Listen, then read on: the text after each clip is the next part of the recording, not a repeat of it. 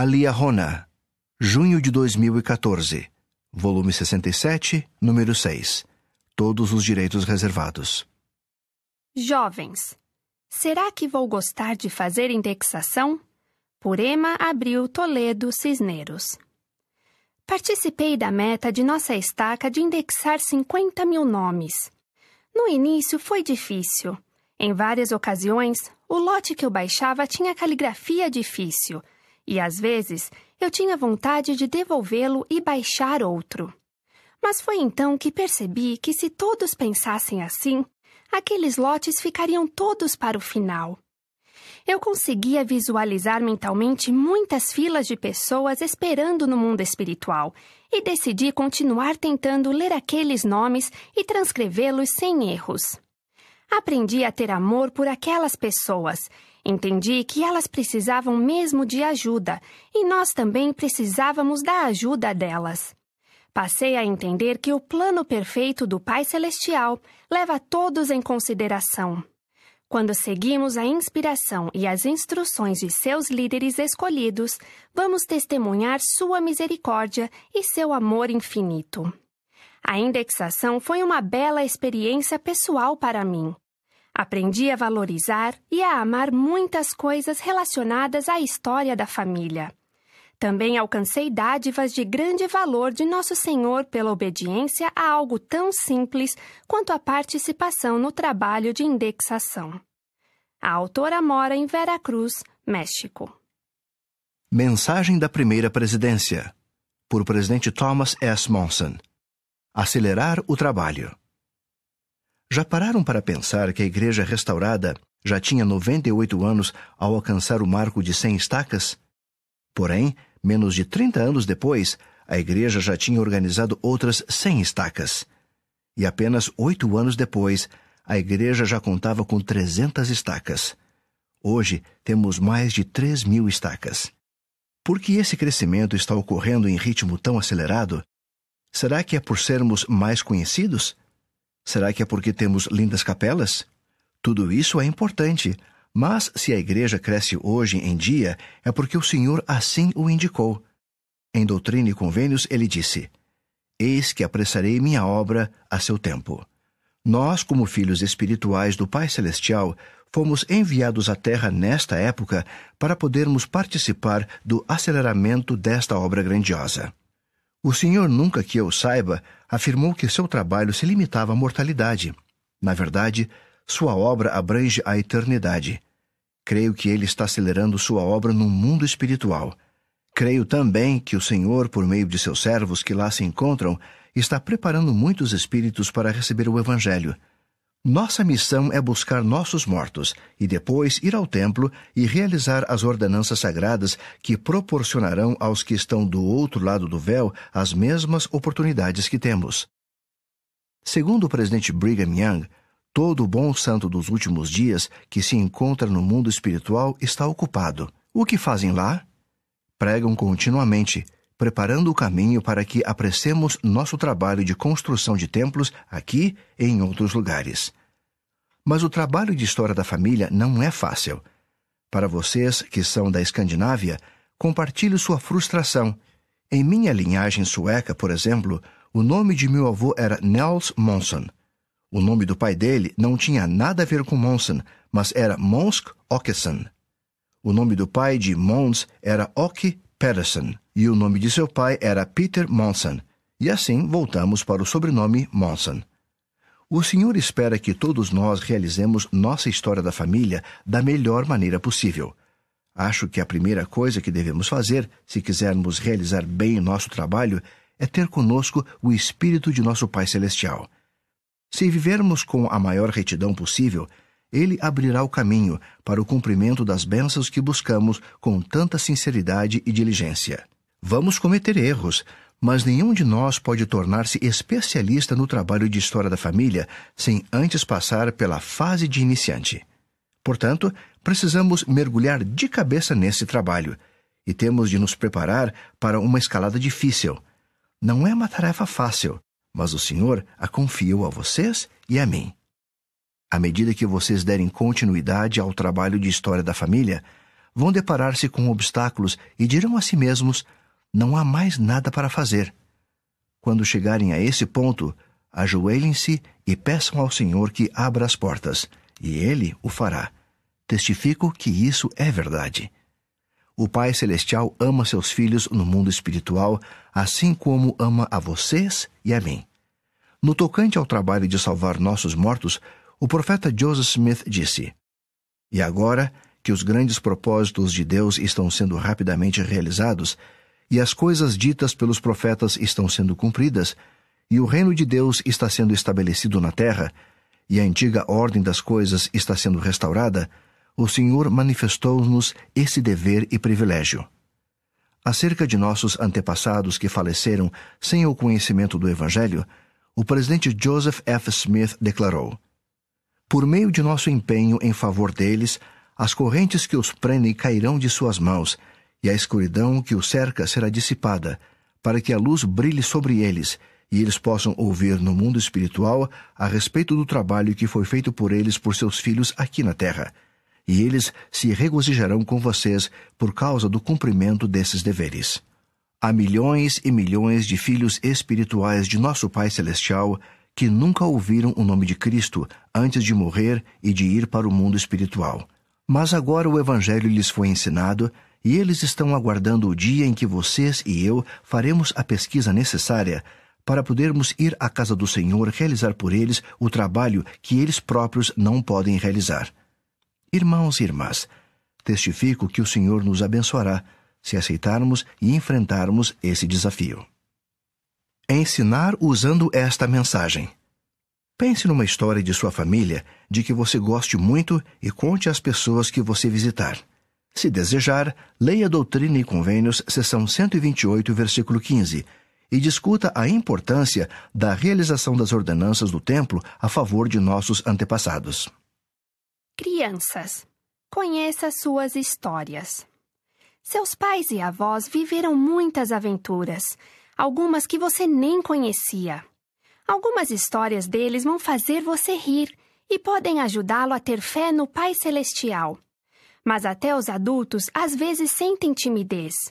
Use estas perguntas para ajudá-los a lembrar de algumas histórias favoritas deles e anote as respostas dadas ou faça desenhos a respeito delas. Qual foi seu momento mais constrangedor? Fale-me do dia em que nasci. Conte-me suas três lembranças mais felizes.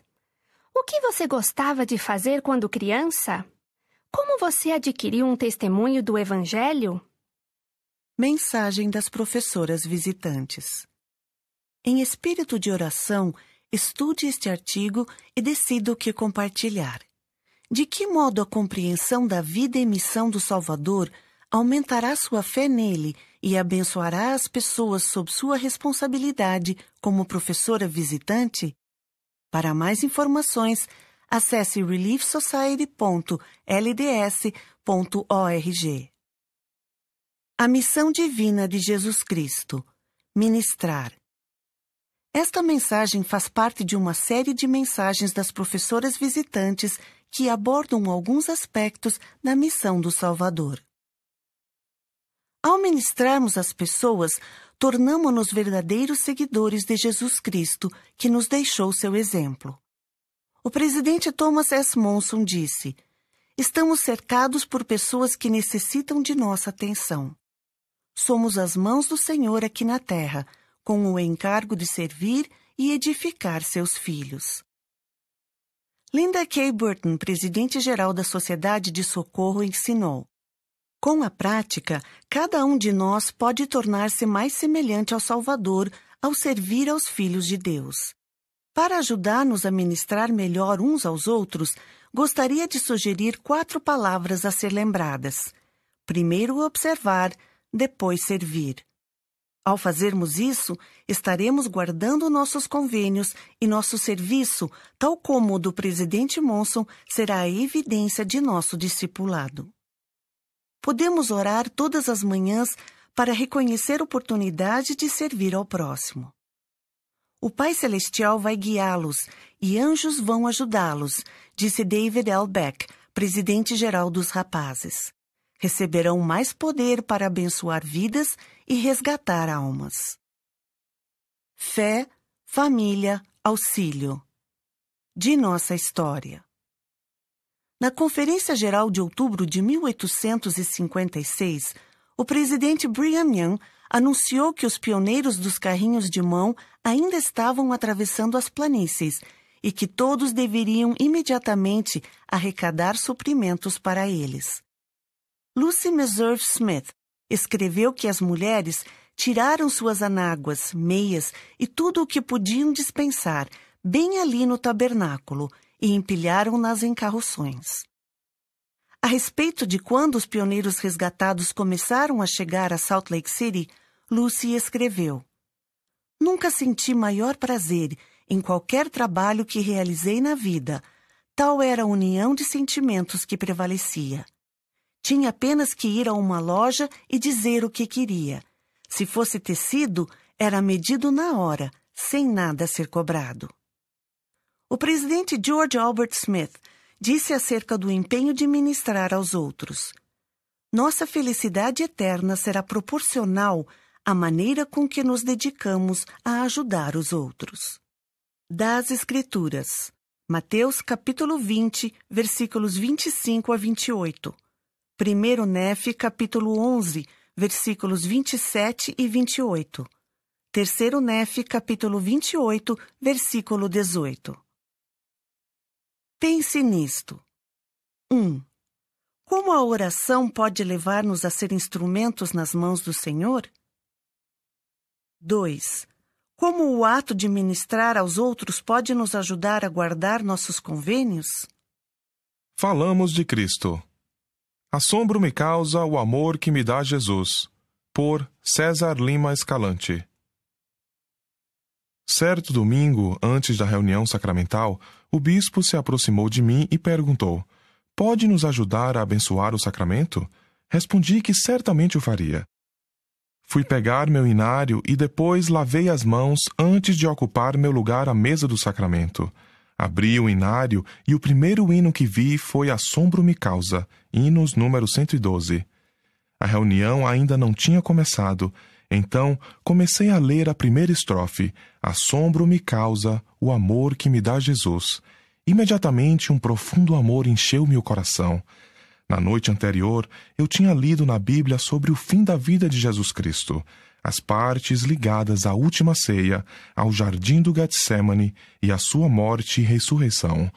Imaginei Jesus sendo torturado, espancado e ridicularizado pelos executores. Também visualizei Jesus realizando seu sacrifício expiatório no jardim do Getsemane, enquanto seus discípulos dormiam. Percebi que eu estava prestes a abençoar o pão e a água, que representam seu corpo e sangue. O sacramento permite-nos renovar o convênio que fizemos quando fomos batizados, que é recordá-lo sempre, guardar seus mandamentos e tomar seu nome sobre nós. Quando começou a reunião sacramental, todos esses pensamentos estavam em minha mente. Senti profundamente que Jesus sofreu de um modo tão doloroso e incrível que é incompreensível para nós em seguida, ocorreu-me o pensamento de que ele suportou o sofrimento por causa de seu amor por nós, por mim. Senti-me tão amado pelo Senhor que não consegui conter as lágrimas. Senti que não era digno do que o Salvador fizera por mim, mas também senti que seu amor por mim é perfeito. Um amigo está disposto a dar a vida por seus amigos. Ver João capítulo 15, versículo 13. Quando o hino sacramental começou, eu estava com outro irmão para iniciar a ordenança. Desdobramos a bela toalha branca que cobria o pão. Ao segurar o pão, eu sabia que tinha responsabilidade de parti-lo como parte da ordenança, mas hesitei. O pão representa o corpo de Cristo. Pensei nos soldados ferindo o Senhor e não quis partir o pão. Ao partir o primeiro pedaço, pensei na maneira dolorosa e humilhante como Jesus foi tratado antes de sua morte. A coroa de espinhos, as chicotadas, todo o sofrimento. Lágrimas continuaram a escorrer-me pelo rosto ao preparar o pão. Em seguida, ocorreu-me o pensamento de que aqueles acontecimentos dolorosos e humilhantes eram necessários.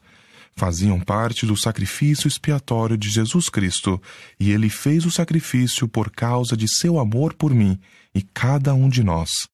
Comecei a sentir grande paz e alegria. Parti cada pedaço de pão cuidadosa e lentamente ciente de que o que eu tinha nas mãos estava prestes a ser abençoado e santificado para um propósito especial e representava algo muito precioso, belo e extraordinário. Senti a grande responsabilidade de realizar aquela ordenança, a fim de que as pessoas presentes naquela reunião pudessem renovar um convênio com o Senhor e receber as bênçãos da expiação. Quando terminamos, vi as bandejas cheias dos pedaços partidos de pão. A visão era maravilhosa e sublime. Meu companheiro proferiu a oração. Eu nunca tinha entendido tão claramente a frase para que o comam em lembrança do corpo de teu filho. Doutrina e Convênios, seção 20, versículo 77. Quando comi o pão, senti mais uma vez o amor de meu Salvador. Senti-me protegido, humildemente agradecido e determinado a fazer o que é certo.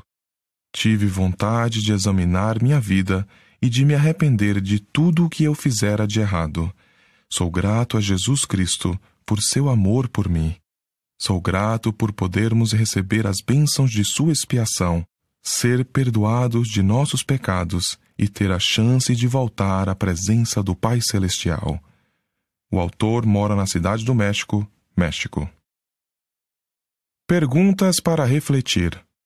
O que posso fazer durante a semana para me preparar melhor para tomar o sacramento? No que penso durante o sacramento?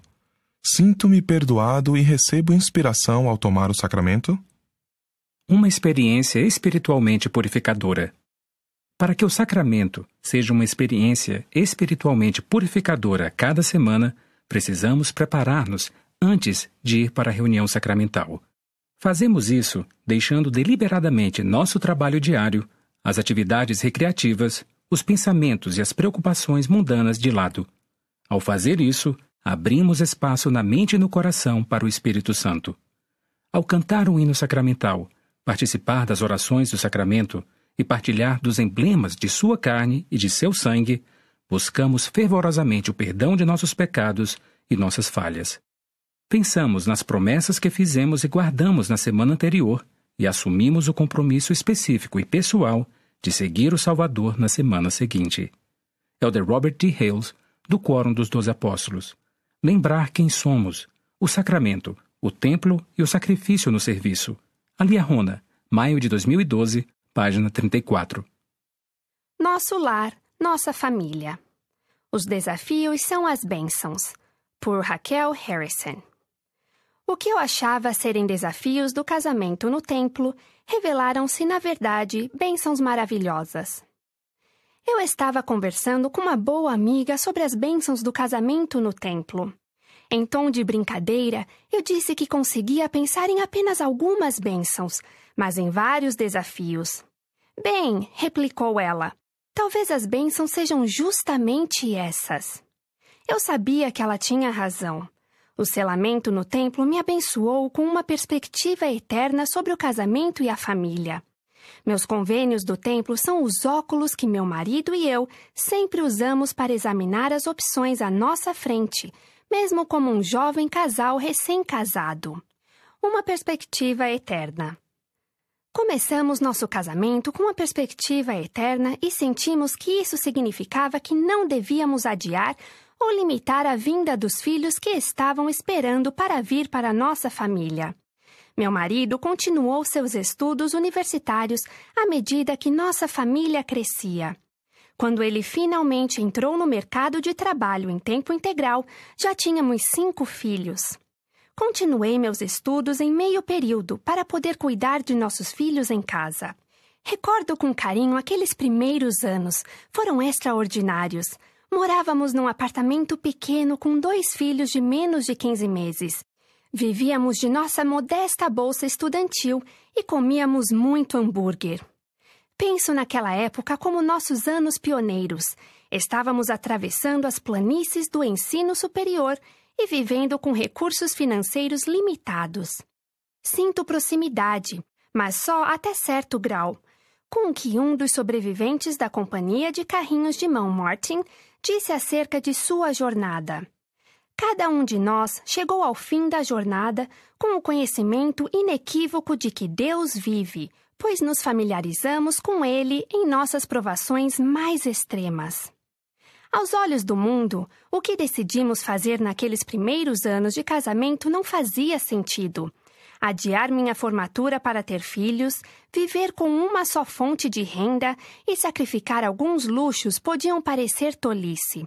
Mas o Senhor disse a Isaías: Porque os meus pensamentos não são os vossos pensamentos, nem os vossos caminhos os meus caminhos, diz o Senhor.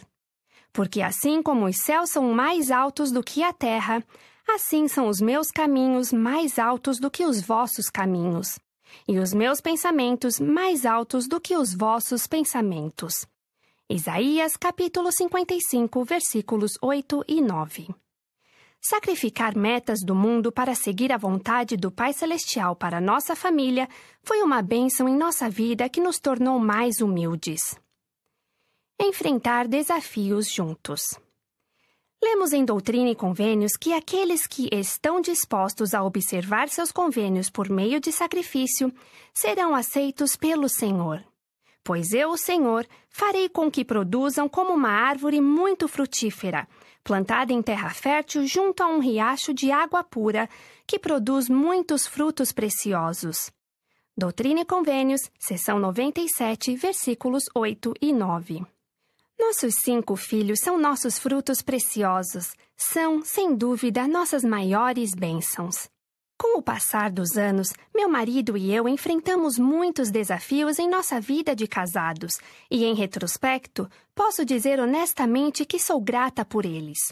O Senhor nos abençoa com provações para nos refinar como pessoas e para nos ajudar a nos voltar para Ele e para nosso cônjuge. O casamento no templo é o convênio supremo da exaltação. A obediência a esse convênio propicia o grau mais elevado do reino celestial, ou a vida eterna, o que significa progenie eterna. Ver Doutrina e Convênios, seção 131, versículos de 1 a 4. Devido a essa recompensa grandiosa, devemos esperar que o casamento no templo nos proporcione desenvolvimento e que mude nossa própria natureza. O elder Bruce C. Hafen membro emérito dos 70, disse: Pode ser que inicialmente nos casemos em busca de reconforto, mas logo surgem problemas. Se tentarmos seriamente resolvê-los, talvez nem sempre seja reconfortante, mas vamos crescer. Então, estaremos casados não apenas pelo reconforto, mas pela alegria. A resolução de nossos problemas juntos nem sempre foi fácil, mas certamente nos trouxe alegria. Trabalho árduo e alegria. A maternidade é a empreitada mais dura a que já me propus. Antes de ter filhos, eu achava que a maternidade seria principalmente, se não sempre, algo alegre, com alguns momentos de sacrifício aqui e ali. Mas com o tempo, entendi que é justamente o contrário. Devido à minha parceria eterna com meu marido, minha maternidade e meu casamento tornaram-se um laboratório para me tornar semelhante ao Pai Celestial. A responsabilidade dos pais nesta vida é análoga ao trabalho e aos desígnios de nosso Pai Celestial levar a efeito a imortalidade e vida eterna do homem. Moisés, capítulo 1, versículo 39. Ser esposa e mãe exige amor, força e paciência celestial. Ser mãe está me ajudando a tornar-me mais semelhante a Deus em caráter, desejos e possibilidades. O selamento no templo me trouxe bênçãos que eu nem sequer esperava. É uma fonte de força para mim e de estabilidade para meus filhos. É um elo que me une a meus antepassados e os abençoa quando realizo as ordenanças do templo por eles. Meu casamento no templo vale qualquer sacrifício e sei que traz bênçãos grandiosas. A autora mora na Nova Zelândia. Profetas do Velho Testamento Samuel. A experiência pessoal do menino Samuel ao atender ao chamado do Senhor sempre foi uma inspiração para mim. Presidente Thomas S. Monson. Minha mãe, Ana, era estéril e orou no templo pedindo um filho e prometeu consagrá-lo ao Senhor. Deus respondeu às suas orações e ela me deu a luz. Quando eu ainda era pequeno, ela me levou ao templo para servi-lo. Lá o sacerdote Eli cuidou de mim e me ensinou. Quando criança, ouvi uma voz chamar meu nome certa noite. Três vezes fui até Eli, mas ele não tinha me chamado. Ele disse que era o Senhor que estava me chamando. Segui o conselho de Eli, e quando ouvi meu nome pela quarta vez, respondi: Fala, porque o teu servo ouve. O Senhor falou comigo e, com o passar dos anos, esteve sempre a meu lado. Chamou-me para ser seu profeta. Quando envelheci, nomeei meus filhos juízes em Israel. Como meus filhos não eram dignos, os anciãos de Israel pediram um rei. Adverti o povo dos perigos de ter um rei, mas eles insistiram. O Senhor ordenou que eu desse ouvidos à sua voz. O Senhor enviou Saul, um moço belo, e ungiu como capitão sobre o povo de Israel. Ele tornou-se o rei deles. Contudo, quando o Senhor mandou Saul destruir os amalequitas e tudo o que eles possuíam, ele desobedeceu. Ele ficou com os animais dos amalequitas e ofereceu-os em sacrifício. Ensinei a Saul que obedecer é melhor do que o sacrificar, e o atender melhor é do que a gordura de carneiros. Devido à desobediência de Saul, o Senhor mandou-me ungir um dos filhos de Jessé como novo rei.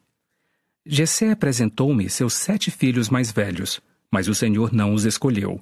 O Senhor revelou-me que o filho mais novo, Davi, deveria ser o rei. Pelo semblante ou pela estatura, os irmãos mais velhos de Davi talvez tivessem mais porte de futuros reis, mas o Senhor escolhera aquele jovem pastor para liderar seu povo. Com isso aprendi que o Senhor não vê como vê o homem, pois o homem vê o que está diante dos olhos, porém o Senhor olha para o coração. Ensinamentos de para o vigor da juventude. Dízimos e ofertas. Ao pagarem o dízimo e as ofertas, as crianças podem aprender que o Senhor cumpre suas promessas. Num artigo das páginas 60 e 61 desta edição, o elder Anthony D. Perkins, dos 70, fala sobre como o fato de ter pagado o dízimo quando jovem, antes de pagar as despesas mensais, o ensinou a fazer a distinção entre desejos e necessidades. O Elder Perkins diz que, ao guardar esse mandamento, minha fé se fortaleceu, bem como meu desejo de obedecer a outros mandamentos do Senhor. Ele aplicou um princípio ensinado em Para o Vigor da Juventude. Sua atitude é importante ao pagar o dízimo. Pague-o de boa vontade, com gratidão no coração. 2011, página 38. Sugestões para ensinar os jovens. Os jovens tendem a aprender muito com o exemplo de outras pessoas. Ver as bênçãos do dízimo. Alia Rona, março de 2013, página 26. Para ler sobre cinco pessoas que foram abençoadas por pagarem o dízimo. Discuta como o dízimo já abençoou sua família. Você também pode falar sobre como o dízimo e as ofertas abençoam todos os membros da igreja. Se desejar, leia com os jovens a sessão sobre dízimo e ofertas de Para o Vigor da Juventude, páginas 38 e 39. Vocês podem discutir sobre como o jejum e o dízimo estão relacionados um com o outro e sobre como sua família paga as ofertas de jejum. Sugestões para ensinar as crianças. Pense em usar a seguinte demonstração: coloque 10 moedas numa mesa. Pergunte aos membros da sua família como eles se sentiriam se você dissesse que lhes daria nove das dez moedas e ficaria com somente uma para ajudar a construir o reino de Deus. Será que eles estariam dispostos a aceitar uma proposta assim? Em seguida, você pode explicar os paralelos entre essa situação e a lei do dízimo.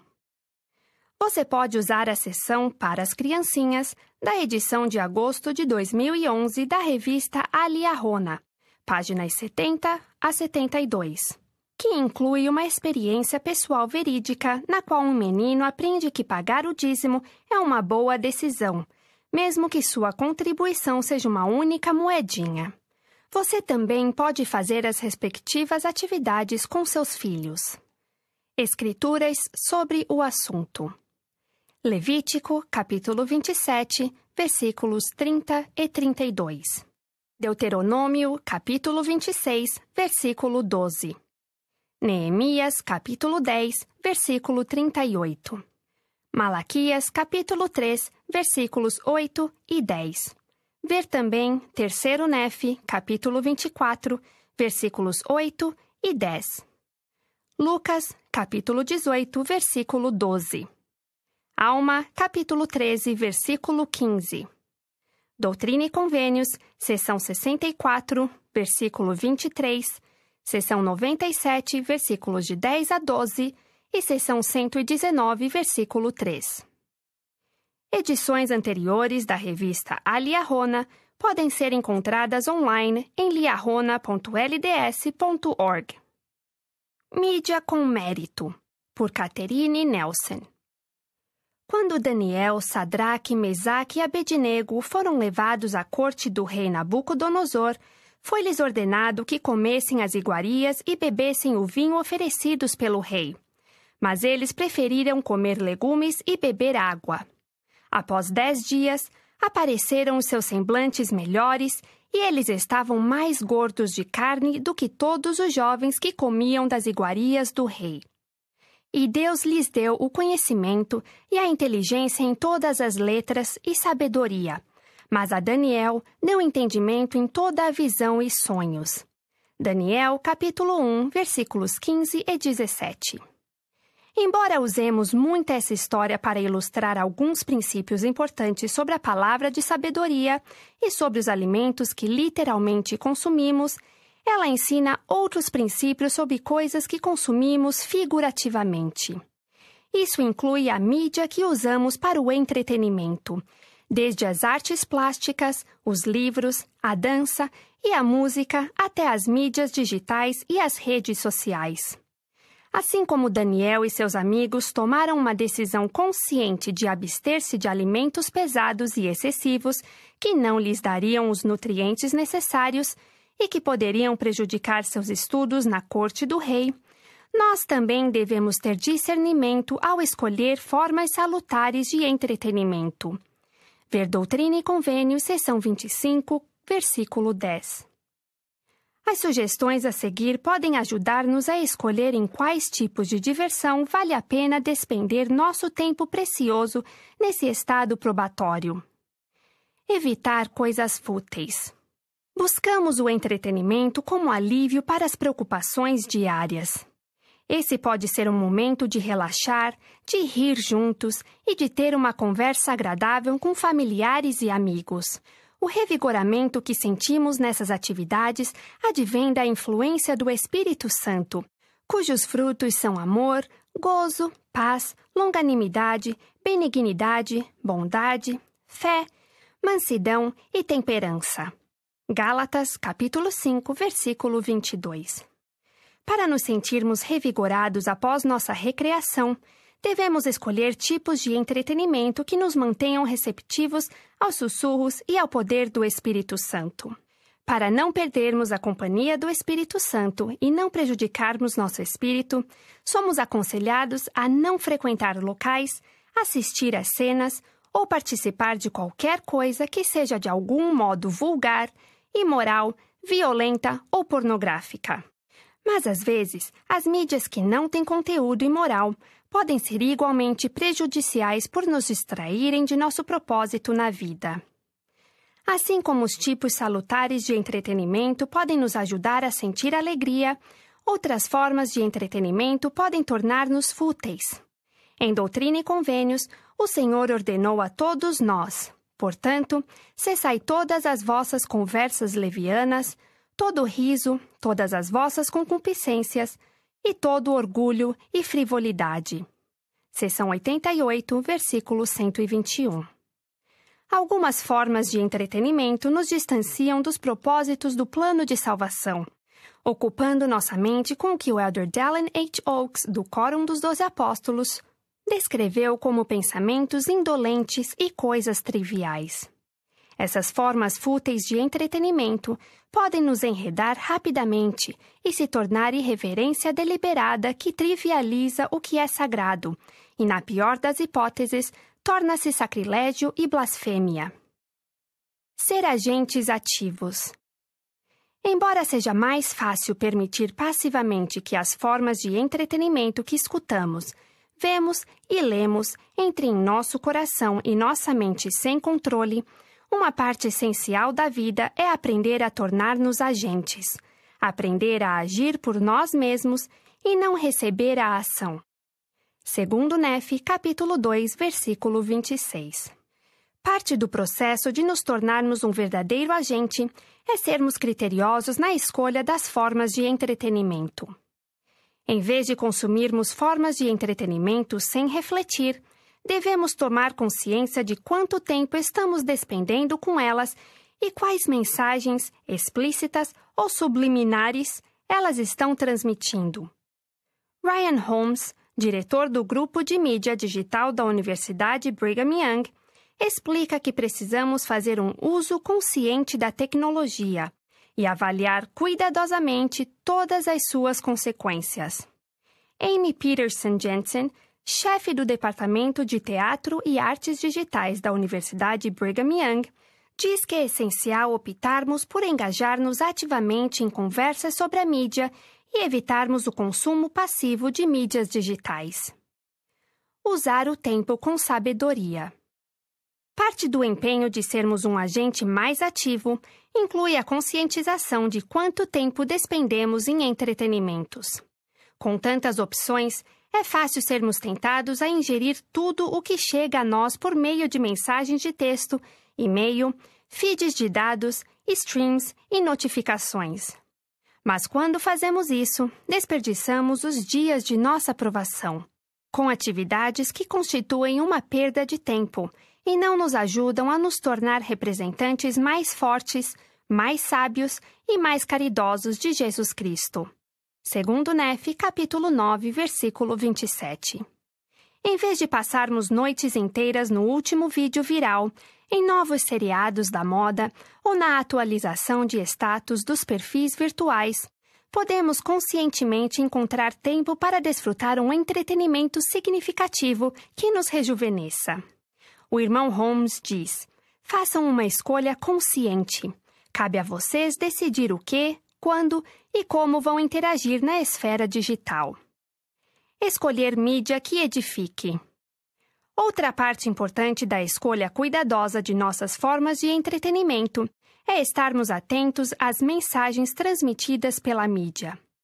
Todas as formas de entretenimento comunicam algo, quer suas mensagens sejam intencionais ou não. Ao desfrutarem um filme ou um livro, por exemplo, perguntem a si mesmos quais mensagens eles estão lhes transmitindo por meio de seus símbolos, personagens, suas letras e imagens. Quais são seus valores? Que comportamentos eles promovem?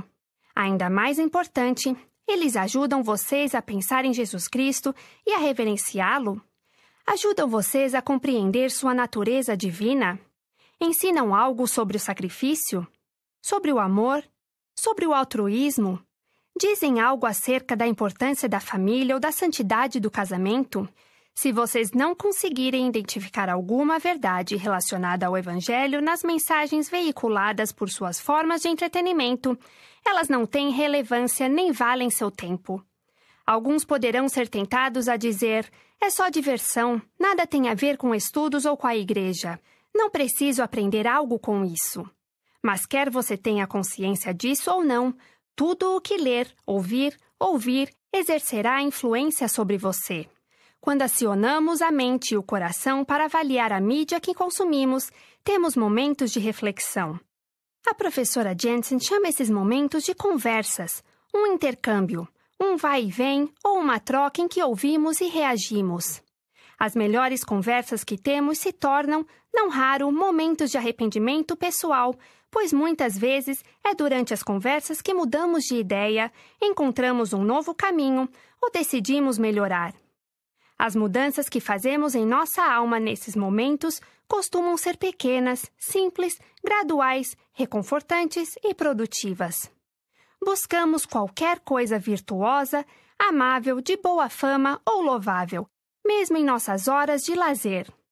Regras de Fé 1, 13 Como representantes de Jesus Cristo, devemos insistir que tudo o que leiamos ou vejamos ensine algo bom ou construa algo de bom em nós mesmos ou em nossa família. Nosso envolvimento com a diversão deve constituir-se de atos cheios de propósito e consagrados, que nos ajudem a alcançar e partilhar a visão de nosso Pai Celestial.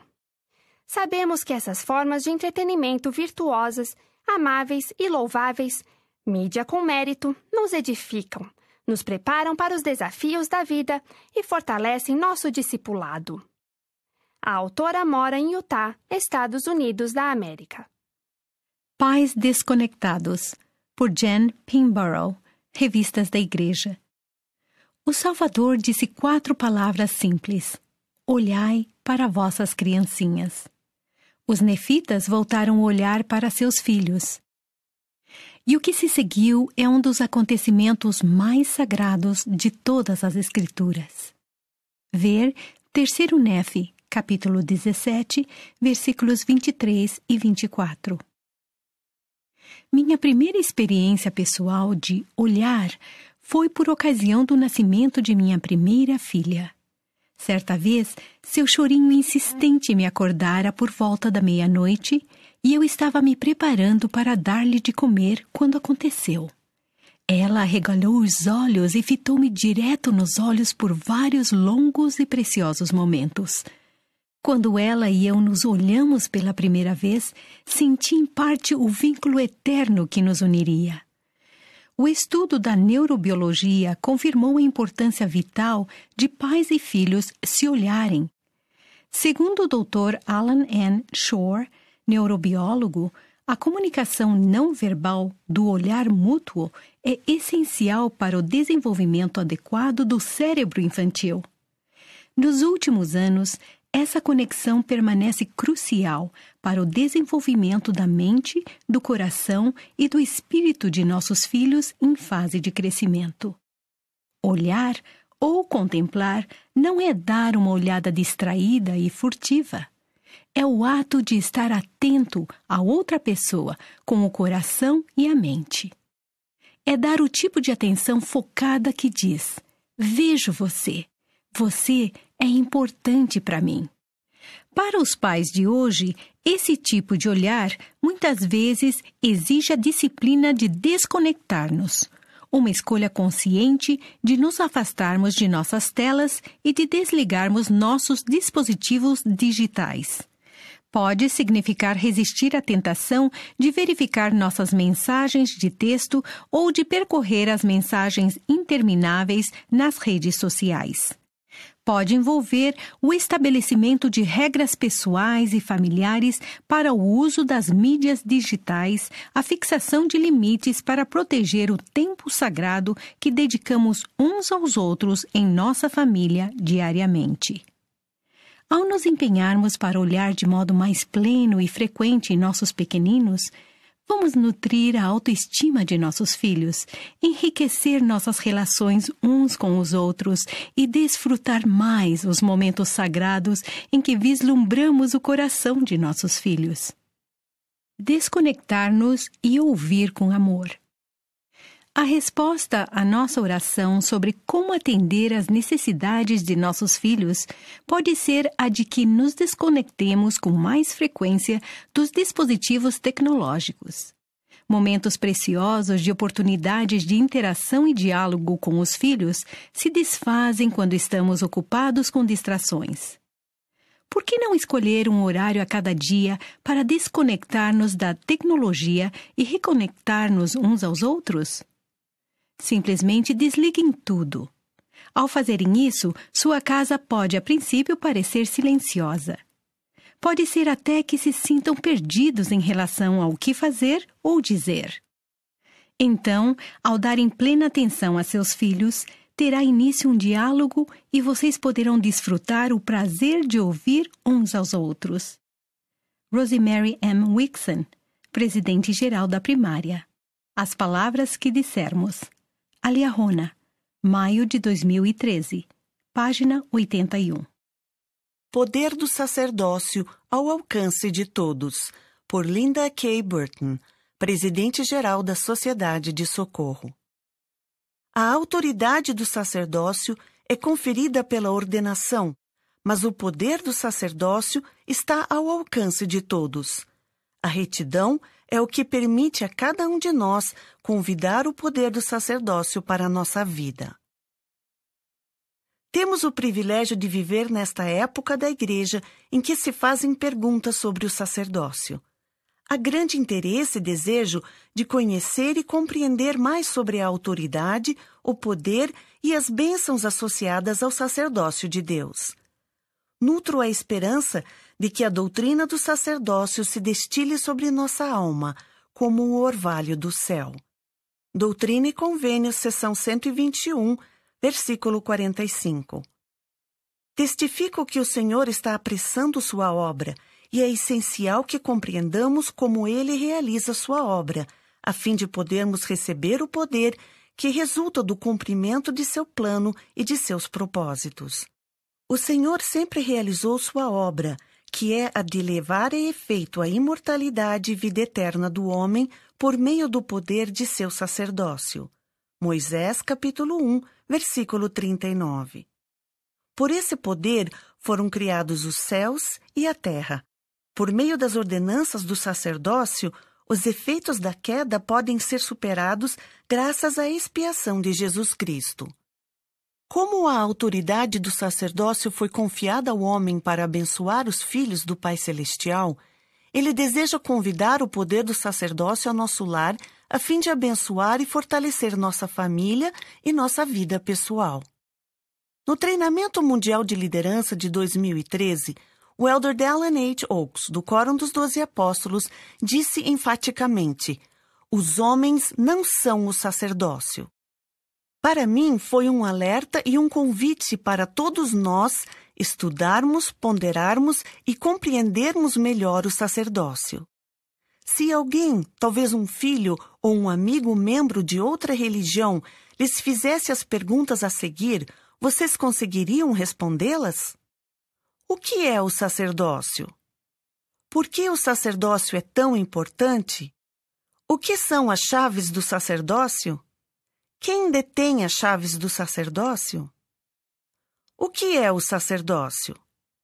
O sacerdócio é o poder e a autoridade eternos de Deus pelos quais ele abençoa, redime e exalta seus filhos.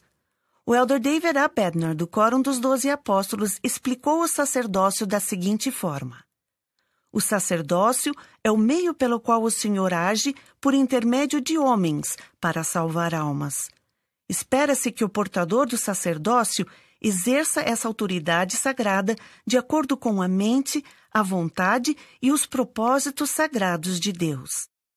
Nada em relação ao sacerdócio é de natureza egocêntrica o sacerdócio sempre é usado para servir, abençoar e fortalecer outras pessoas. Ao estudar, refletir e tentar compreender o sacerdócio, para mim tem sido útil pensar no que o mundo seria sem ele. O elder Robert D. Hills, do Quórum dos Doze Apóstolos, abordou essa ideia ao dizer: Conseguem imaginar como a mortalidade seria escura e vazia se não houvesse o sacerdócio? Se o poder do sacerdócio não estivesse sobre a terra, o adversário teria liberdade para vagar e reinar sem restrições. Não haveria dom do Espírito Santo para dirigir-nos e iluminar-nos. Nenhum profeta para falar em nome do Senhor, nenhum templo para fazermos convênios sagrados e eternos. Nenhuma autoridade para abençoar ou batizar, para curar ou consolar. Não haveria luz nem esperança, mas apenas trevas. O pensamento de não contar com o poder do sacerdócio é consternante. Eu estou entre os que muitos se regozijam por esse poder sagrado ter sido restaurado na terra por meio de um profeta de Deus nesta última e gloriosa dispensação da plenitude dos tempos. No entanto, o Elder Oaks pede que tenhamos cuidado ao fazermos referência ao sacerdócio. Embora às vezes nos refiramos aos portadores do sacerdócio como o sacerdócio, jamais devemos esquecer-nos de que o sacerdócio não tem proprietário nem está incorporado àqueles que são seus portadores. É mantido como um encargo sagrado para o benefício de homens, mulheres e crianças. Por que o sacerdócio é tão importante? Sabemos que o plano divino de felicidade permite que os relacionamentos familiares sejam perpetuados além da morte. As ordenanças e os convênios sagrados dos templos santos permitem que as pessoas retornem à presença de Deus e que as famílias sejam unidas para sempre. Como o elder Russell M. Nelson, do Quórum dos Doze Apóstolos, ensinou, a autoridade do sacerdócio foi restaurada para que as famílias sejam seladas para a eternidade. É necessária a autoridade do sacerdócio para realizar as ordenanças do Evangelho. Cada ordenança abre a porta para ricas bênçãos espirituais. Jesus conferiu as chaves sagradas do reino a Pedro com a seguinte instrução: Tudo o que ligares na terra será ligado nos céus e tudo o que desligares na terra será desligado nos céus. Mateus capítulo 16, versículo 19. O que são as chaves do sacerdócio? Uma explicação simples das chaves do sacerdócio encontra-se na edição de maio de 2012 da revista New Era. Com um molho de chaves, é possível fazer muitas coisas impossíveis sem elas entrar em prédios, dirigir carros e abrir porta-malas, entre outras coisas. As chaves significam essencialmente autoridade e acesso. O mesmo se dá com as chaves do sacerdócio. Elas controlam o acesso às bênçãos e ordenanças do sacerdócio. As chaves do sacerdócio são o direito de presidir e dirigir a igreja. As chaves aplicam-se a uma área geográfica, como uma ala, estaca ou missão.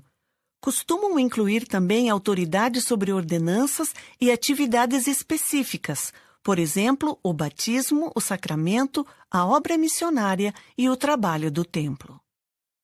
Quem detém as chaves do sacerdócio? Jesus Cristo possui todas as chaves do sacerdócio de sua igreja. Ele conferiu a cada um de seus apóstolos todas as chaves pertencentes ao reino de Deus na terra. O mais antigo dentre os apóstolos vivos, o presidente da igreja, é a única pessoa na terra autorizada a exercer todas as chaves do sacerdócio. Ver Doutrina e Convênio, seção 107, versículos 91 e 92. Então, ele delega chaves do sacerdócio a outros líderes do sacerdócio, para que eles presidam em suas áreas de responsabilidade. Os presidentes e conselheiros das auxiliares não recebem chaves, mas é-lhes delegada a autoridade para atuar em seus chamados. Contudo, há diferença entre a autoridade do sacerdócio e o poder do sacerdócio. A autoridade do sacerdócio é conferida pela ordenação, mas o poder do sacerdócio está ao alcance de todos. Uma vez que o poder do sacerdócio é algo que todos nós desejamos ter em nossa família e nosso lar, o que nós precisamos fazer para convidar esse poder à nossa vida? A retidão pessoal é imprescindível para termos o poder do sacerdócio. Compreender a doutrina do sacerdócio. Primeiro, procurem ser dignos do dom do Espírito Santo.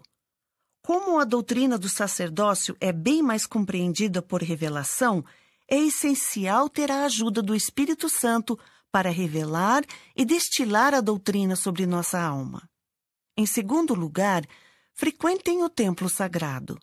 Sabemos que os templos são os locais mais sagrados de adoração e proporcionam um ambiente ideal para aprendermos sobre o sacerdócio pelo espírito de revelação. Terceiro, leiam as Escrituras. A busca, a reflexão e o estudo das Escrituras são convites para que o Espírito Santo nos revele verdades importantes sobre o sacerdócio. Recomendo o seguinte para vocês refletirem com cuidado e em espírito de oração. Sessões 13, 20, 84, 107 e 121 de Doutrina e Convênios, e Alma, capítulo 13. Em seguida, convido-os a memorizar o juramento e convênio do sacerdócio, que se encontra em Doutrina e Convênios, seção 84, versículos 33 a 44. Ao fazerem isso, prometo-lhes que o Espírito Santo aumentará sua compreensão do sacerdócio e os inspirará e elevará de maneira maravilhosa. Também gostaria que vocês ponderassem Doutrina e Convênios, seção 121, versículos 34 a 46, e fizessem as seguintes perguntas a si mesmos: Meu coração está fixo nas coisas deste mundo? Aspiro às honras dos homens ou das mulheres? Procuro encobrir meus pecados? Sou orgulhoso? Exerço controle domínio ou coação sobre meus filhos, meu cônjuge ou outras pessoas? Estou me empenhando sinceramente para praticar os princípios de retidão, como persuasão, mansidão, longanimidade, brandura, bondade e amor não fingido, ou seja, amor genuíno, sincero? A virtude adorna meus pensamentos incessantemente? Anseio que o Espírito Santo seja meu companheiro constante? As palavras persuasão, mansidão, longanimidade, brandura, bondade e amor não fingido assumiram um significado novo e muito pessoal para mim quando recordei uma bênção que pedi a meu pai há vários anos. Quando eu era uma jovem adulta solteira, estava me debatendo com uma decisão difícil. Como eu já fizera em várias ocasiões, fui até meu pai e pedi uma bênção paterna. Esperando que ele atendesse imediatamente meu pedido, Fiquei surpresa quando ele respondeu: Vou precisar de algum tempo para dar-lhe essa bênção. Pode esperar alguns dias? Curiosamente, quarenta anos depois, esqueci o que ele disse naquela bênção paterna, mas jamais esquecerei a profunda reverência que meu pai demonstrou pelo santo sacerdócio ao preparar-se espiritualmente para pronunciar uma bênção paterna sobre minha cabeça. Ele entendia os princípios ensinados em Doutrina e Convênio, seção 121, e estava determinado a vivê-los a fim de ser digno para que o poder do sacerdócio abençoasse sua família. Palavras dos profetas vivos. Tenho o privilégio de trabalhar quase diariamente com profetas, videntes e reveladores inspirados. Se realmente quisermos conhecer a doutrina do sacerdócio, temos um recurso vivo confiável e dado por Deus: os profetas, videntes e reveladores. Presto testemunho de que são homens de Deus, que possuem o poder do sacerdócio pela retidão pessoal. Numa conferência geral recente, o elder M. Russell Ballard, do Quórum dos Doze Apóstolos, ensinou: No grande plano do Pai Celestial que concede o sacerdócio aos homens, estes têm a responsabilidade especial de administrar o sacerdócio, mas não são o sacerdócio. Os homens e as mulheres têm um papel diferente, porém igualmente valorizado. Assim como uma mulher não pode conceber um filho sem um homem, da mesma forma, um homem não pode exercer plenamente o poder do sacerdócio para estabelecer uma família eterna sem uma mulher. Em outras palavras, na perspectiva eterna, tanto o poder de procriação quanto o poder do sacerdócio são compartilhados pelo marido e pela mulher. Estou aprendendo que a influência moral das mulheres é um dom complementar ao poder do sacerdócio. Ao falar para as mulheres da igreja, o presidente Howard W. Hunter recomendou: Pedimos também que exerçam sua vigorosa influência positiva para fortalecer as famílias, a igreja e as comunidades. Numa conferência geral recente, o elder D. Todd Christofferson, do Quórum dos Doze Apóstolos, disse às mulheres: Sejam vocês solteiras ou casadas, tenham tido filhos ou não, sejam idosas, jovens ou de meia idade, sua autoridade moral é essencial. De modo semelhante, o elder Ballard observou: Nada há neste mundo que seja tão pessoal, inspirador e capaz de mudar vidas quanto a influência de uma mulher justa. Abordamos algumas questões ligadas ao santo sacerdócio de Deus, mas sem dúvidas há outras. Primeiro obedecer, depois compreender. Vou concluir com uma experiência que me ajudou a lidar com perguntas sem resposta. Há alguns anos, meu marido e eu fomos convidados para uma reunião com muitos líderes experientes da igreja. Uma nova autoridade presidente tinha sido chamada recentemente, e ao fim da reunião foi feita uma pergunta muito difícil e controversa. Ao percebermos o grau de dificuldade da pergunta, meu marido e eu fizemos imediatamente orações sinceras ao Pai Celestial em favor daquele novo líder. Quando ele foi até o púlpito para responder à pergunta, presenciei uma mudança em seu semblante quando ele se levantou majestosamente, endireitou os ombros e falou com o poder do Senhor. Sua resposta foi algo como: Irmão, não sei a resposta para sua pergunta, mas vou dizer-lhe o que sei. Sei que Deus é nosso Pai eterno Sei que Jesus Cristo é o Salvador e Redentor do mundo. Sei que Joseph Smith viu Deus, o Pai, e seu Filho amado Jesus Cristo, e foi o instrumento por meio do qual o poder do sacerdócio foi restaurado na terra. Sei que o livro de Mormon é verdadeiro e contém a plenitude do Evangelho de Jesus Cristo. Sei que temos um profeta vivo hoje que fala em nome do Senhor para abençoar nossa vida. Não, não tenho resposta para a sua pergunta, mas dessas coisas eu sei. O restante aceito pela fé.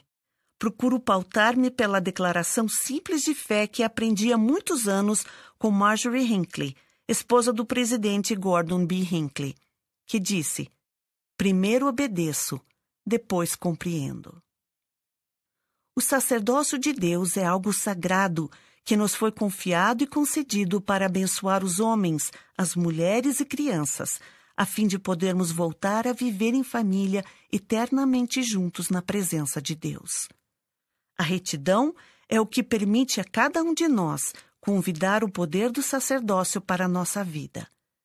Que essa doutrina se destile sobre nossa alma e nos aproxime daquele que é o cabeça da Igreja e possui o poder e a autoridade do sacerdócio.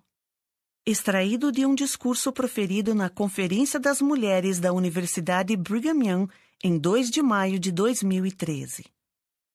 Pioneiros em todas as terras. Santos dos últimos dias na Itália.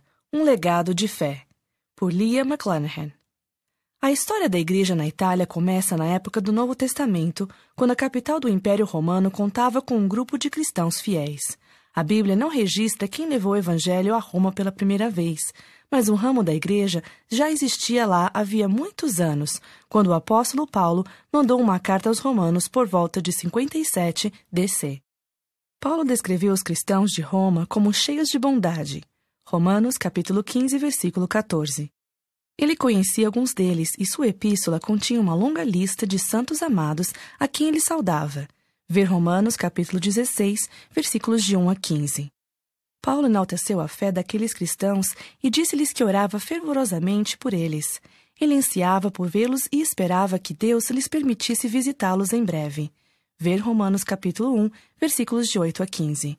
Quando ele finalmente esteve em Roma, foi como prisioneiro, mas os membros da igreja estavam tão ansiosos por sua chegada que alguns viajaram quase 70 quilômetros para recebê-lo na Praça de Ápio. Ao vê-los, deu graças a Deus e tomou ânimo. Atos capítulo 28, versículo 15. Posteriormente, Paulo foi morto como mártir em Roma, onde os cristãos foram severamente perseguidos por Nero e outros imperadores. Por fim, a igreja caiu em apostasia, mas os santos romanos deixaram um legado de fé no centro do império, preparando o terreno para o cristianismo espalhar-se por todo o mundo. Um povo escolhido pelo Senhor. Em 1849, o elder Lourenço Snow, do Quórum dos Doze Apóstolos, foi chamado para estabelecer uma missão na Itália. Ao tentar decidir por onde começar, tomou conhecimento dos Valdenses, uma comunidade religiosa das montanhas do Piemonte, no noroeste da Itália. Os valdenses tinham sofrido forte perseguição durante sete séculos por causa de suas crenças. Esse movimento se iniciara vários séculos antes da Reforma Protestante e pregava que a Igreja primitiva de Cristo caíra em apostasia. Eles se separaram da Igreja Católica Romana e foram declarados hereges, expulsos de cidades, torturados e assassinados. Em vez de renunciarem à sua fé, fugiram para montanhas elevadas. Minha mente encheu-se de luz quando pensei nos valdenses, registrou Elder Snow. Numa carta enviada para casa, ele escreveu: Creio que o Senhor tem um povo escondido nos Alpes. Em outras regiões da Itália, as leis não eram favoráveis à atividade missionária. Mas, dois anos antes da chegada do Elder Snow, os valdenses da região do Piemonte tinham alcançado a liberdade religiosa após séculos de perseguição. E não só isso, mas vários deles tinham tido sonhos e visões notáveis que os haviam preparado para receber a mensagem dos missionários. Elder Snow, acompanhado de dois companheiros missionários, dedicou a Itália para a pregação do Evangelho em 19 de setembro de 1850. Elder Snow registrou: A partir daquele dia começaram a surgir oportunidades para a proclamação de nossa mensagem.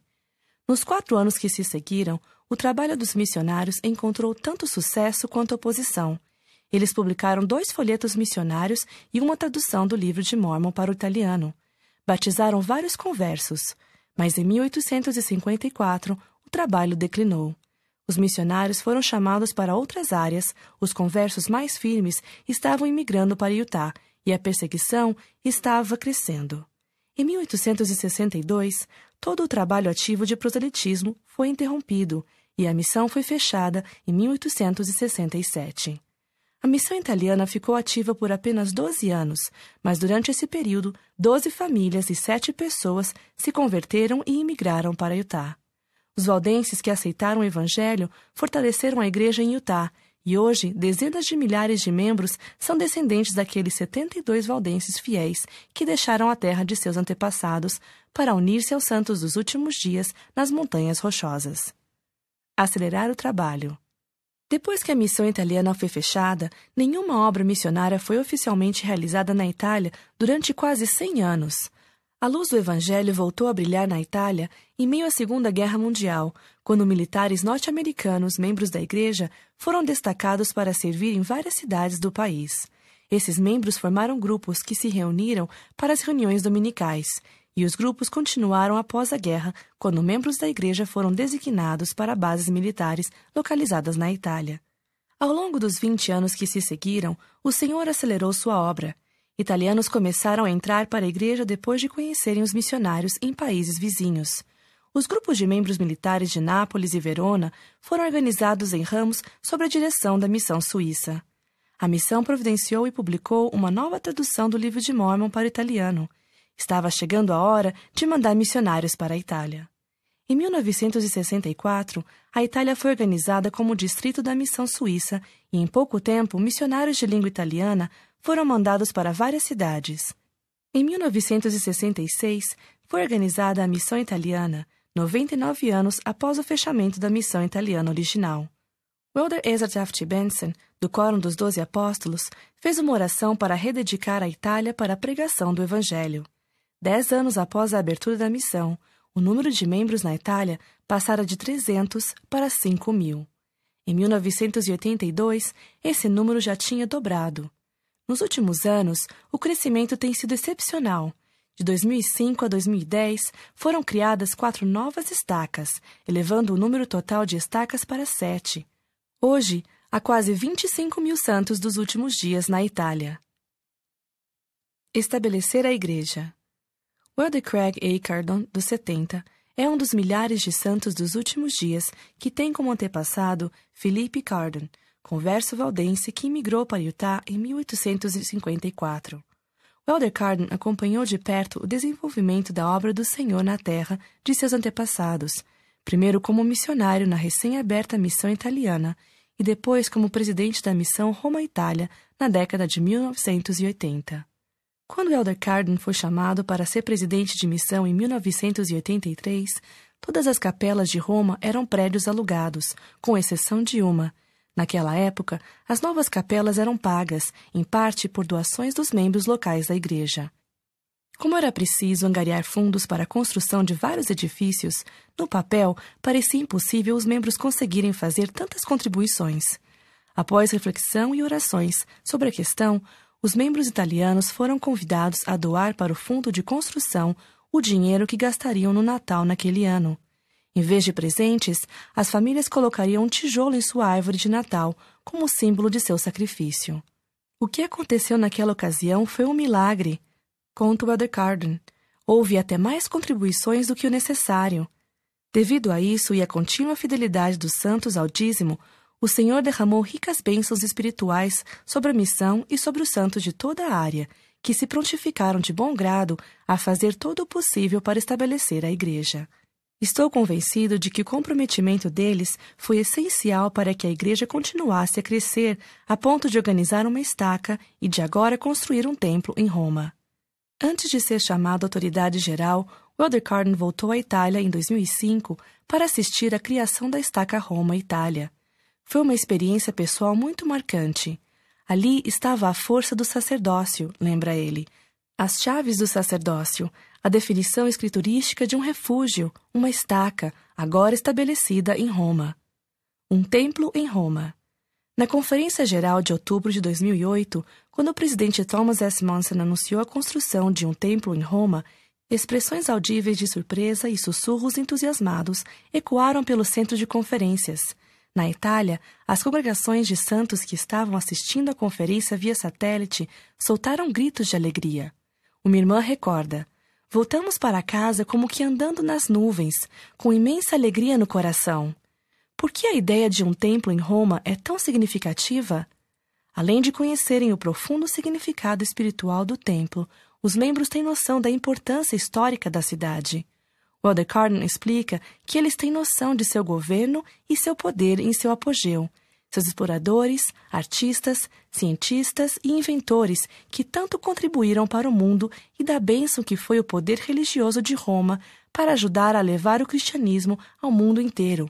E são todas uma parte da história de Roma, agora agraciada por um templo do Senhor.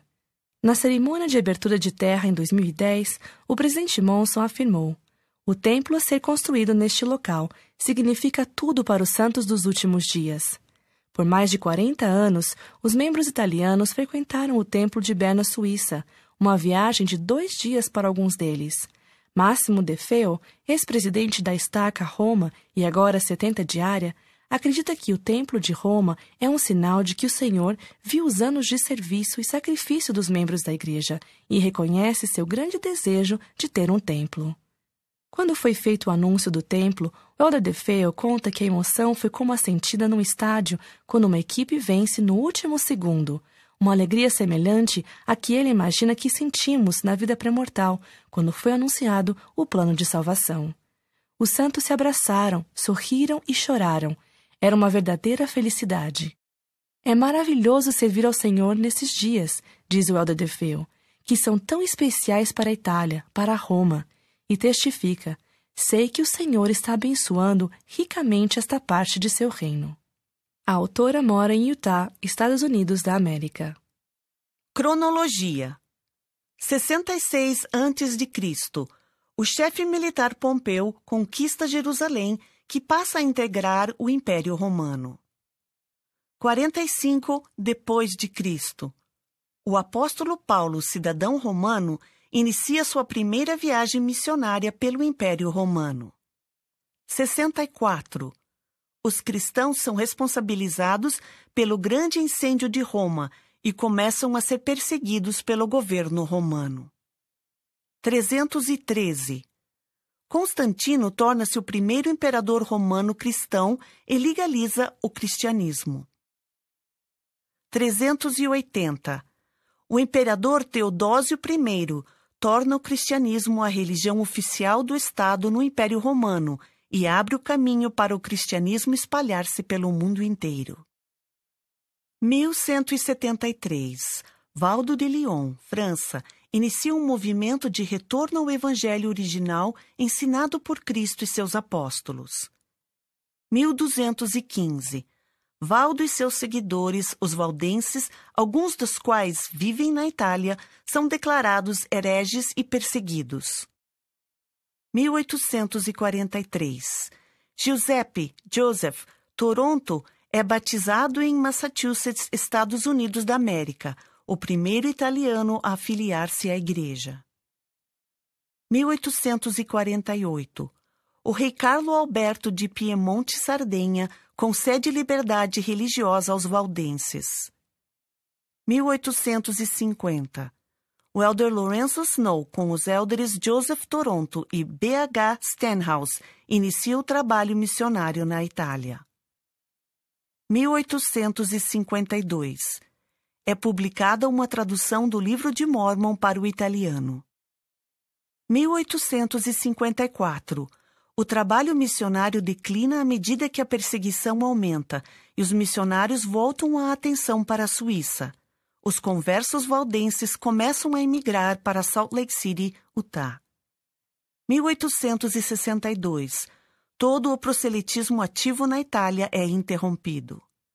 1944. São estabelecidos grupos de membros militares SUD na Itália. 1964. A Igreja publica uma nova tradução italiana do Livro de Mormon. A Missão Suíça organiza um distrito italiano. 1966. É organizada a Missão Italiana.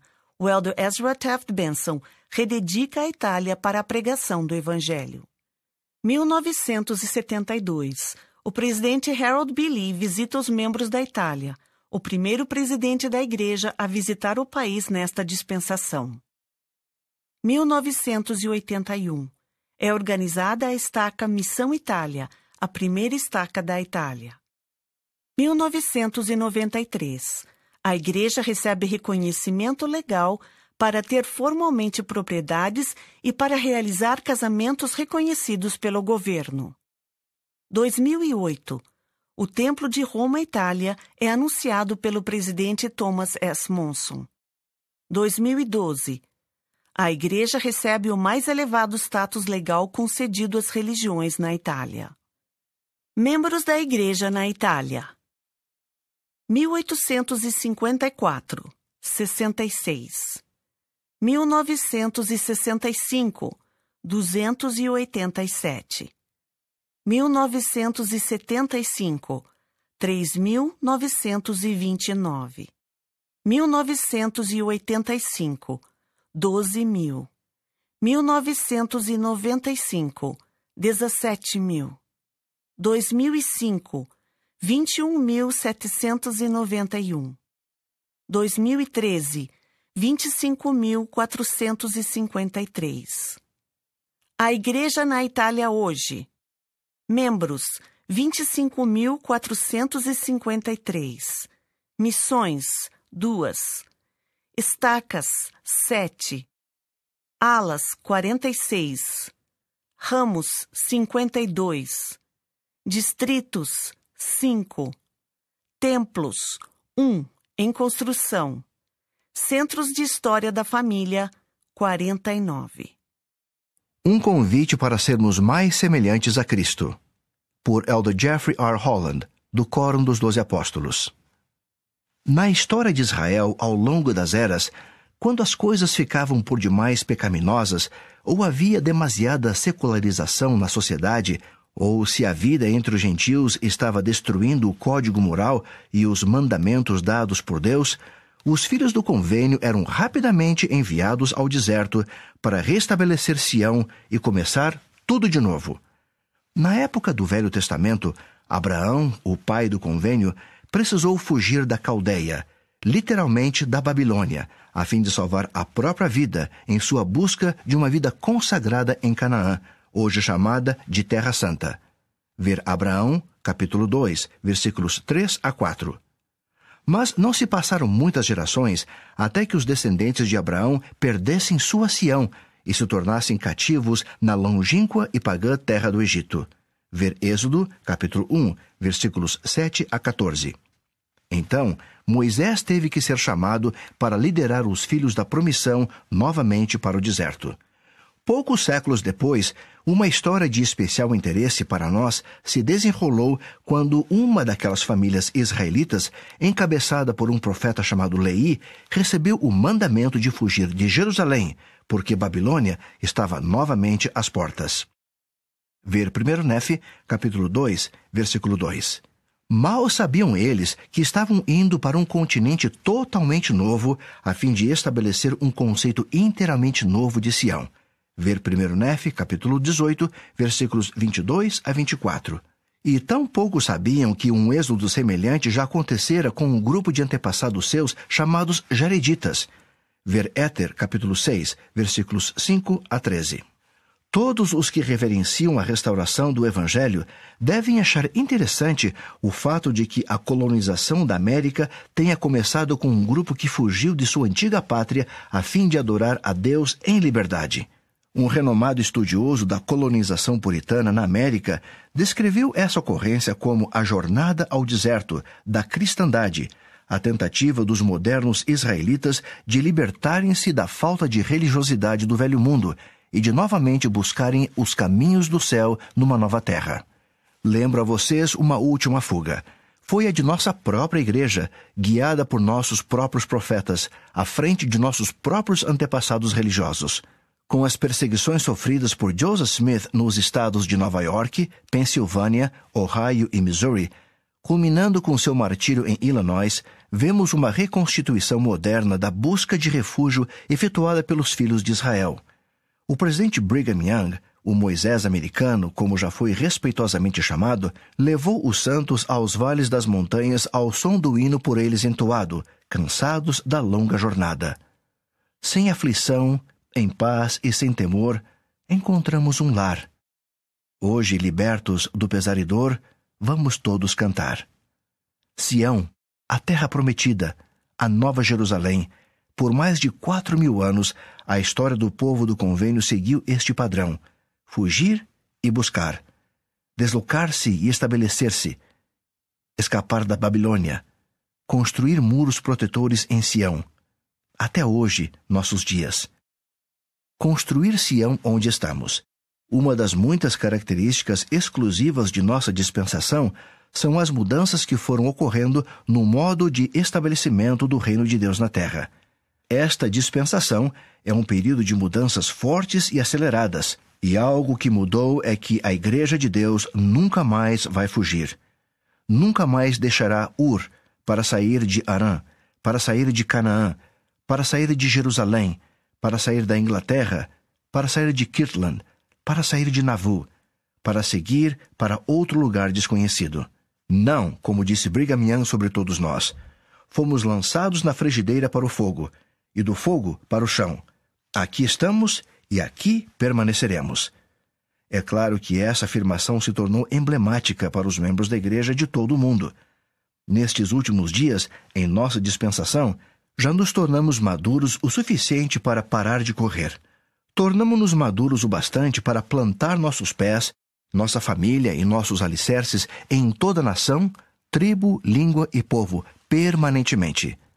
Sião está em toda parte, onde quer que esteja a igreja.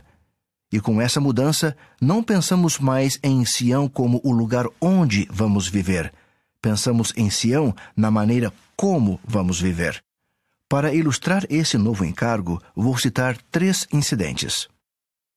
Três incidentes e três lições.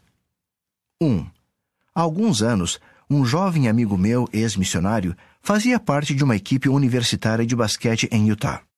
Era um rapaz excelente e um ótimo jogador, mas, a seu ver, seu desempenho estava deixando a desejar.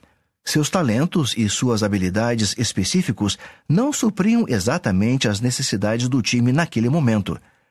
É algo que acontece no mundo dos esportes. Assim, com o total apoio e incentivo de seus treinadores e companheiros de equipe, meu jovem amigo pediu transferência para outra universidade, onde esperava poder contribuir um pouco mais. Tudo correu bem na nova instituição e meu amigo logo se tornou titular. E por ironia do destino, o calendário esportivo de sua nova equipe incluía uma partida contra seu antigo time de Salt Lake City. Os insultos cáusticos que partiram da torcida naquela noite contra aquele rapaz, um jovem recém-casado que pagava o dízimo, servia no quórum de elders, prestava serviço voluntário aos jovens da comunidade e cuja esposa esperava um bebê, não deveriam ser proferidos contra nenhum ser humano em lugar algum em momento algum, a despeito de seu esporte, sua universidade ou suas decisões pessoais, fossem elas quais fossem. O técnico da equipe visitante, uma espécie de lenda viva na profissão, virou-se para ele, após um jogo espetacular, e disse: O que está vendo? Você não é o filho da terra que fez sucesso? São seus conterrâneos, são seus amigos. Mas o pior de tudo foi quando ele perguntou, totalmente surpreso: essas pessoas não são, em sua maioria, membros de sua igreja? 2. Fui convidado a discursar num devocional para adultos solteiros de uma estaca. Ao entrar pela porta dos fundos da sede da estaca, uma moça de trinta e poucos anos entrou no edifício quase ao mesmo tempo. Mesmo no meio da multidão que se dirigia ao salão sacramental, era difícil não a notar. Ela tinha algumas tatuagens, vários brincos e piercings nas orelhas e no nariz, o cabelo armado em pontas e tingido de todas as cores do arco-íris, uma saia bem curta e uma blusa bastante decotada. Algumas perguntas logo me vieram à mente. Será que aquela alma desorientada não era membro da igreja e fora conduzida, ou melhor ainda, convidada àquele devocional por inspiração do Senhor para encontrar a paz e a orientação do Evangelho de que ela tanto precisava em sua vida? Ou seria ela talvez um membro que se afastara um pouco das esperanças e dos padrões promovidos pela igreja, mas ainda era membro e resolvera participar daquela atividade da igreja naquela noite? 3.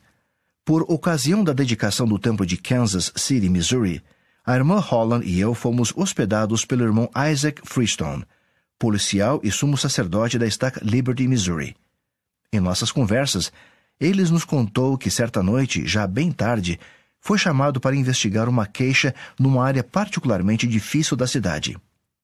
Em meio à música barulhenta e ao cheiro de maconha, ele encontrou uma mulher e vários homens bebendo e falando palavrões, todos visivelmente indiferentes a cinco crianças pequenas, com idade aproximada de dois a oito anos, encolhidas num quarto, tentando dormir no chão imundo, sem cama, sem colchão, sem travesseiros, sem nada. O irmão Freestone procurou nos armários da cozinha e na geladeira para ver se havia uma única lata, pacote ou caixa de comida de qualquer espécie, mas nada encontrou. Ele disse que o cachorro que latia no quintal tinha mais alimento do que aquelas crianças. No quarto da mãe, ele encontrou um colchão sem lençol, o único da casa. Depois de muito procurar, achou alguns lençóis, cobriu o colchão e pôs todas as cinco crianças para dormir na cama improvisada.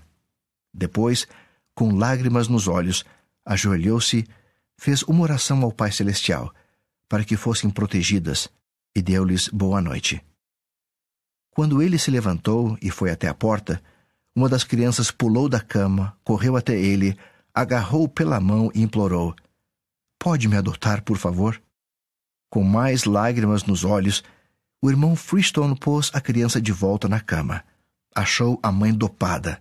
Os homens já tinham fugido muito antes. E disse para ela: Vou voltar aqui amanhã.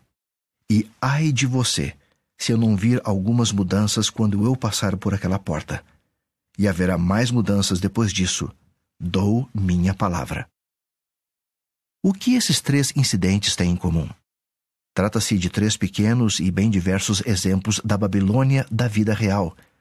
O primeiro referente a uma conduta imatura e deplorável num jogo de basquete. Outro mais cultural, representativo do desafio de deparar-nos com pessoas que vivem padrões diferentes dos nossos. E o último referente a uma questão bem ampla e muito séria. Lição 1. Nunca deixem a religião na porta. Primeiro vou concluir o incidente do jogo de basquete.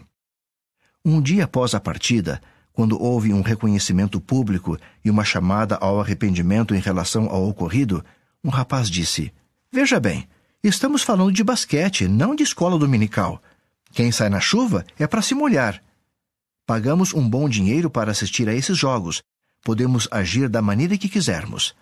Quando entramos, deixamos nossa religião na porta. Deixamos nossa religião na porta? Lição número 1 um para o estabelecimento de Sião no século XXI. Nunca deixem sua religião na porta. Esse tipo de discipulado é inadmissível. Na verdade, nem sequer é discipulado.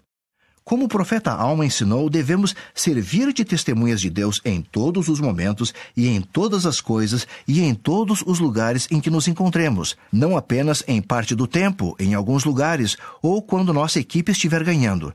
Seja qual for a situação, a provocação ou o problema, nenhum discípulo verdadeiro de Cristo pode deixar sua religião na porta.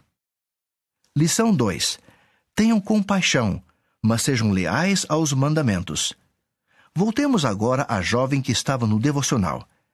A despeito das possíveis reações de algumas pessoas diante dela, a regra imutável é a de que nosso comportamento precisa refletir nossas crenças religiosas e nosso compromisso para com o Evangelho.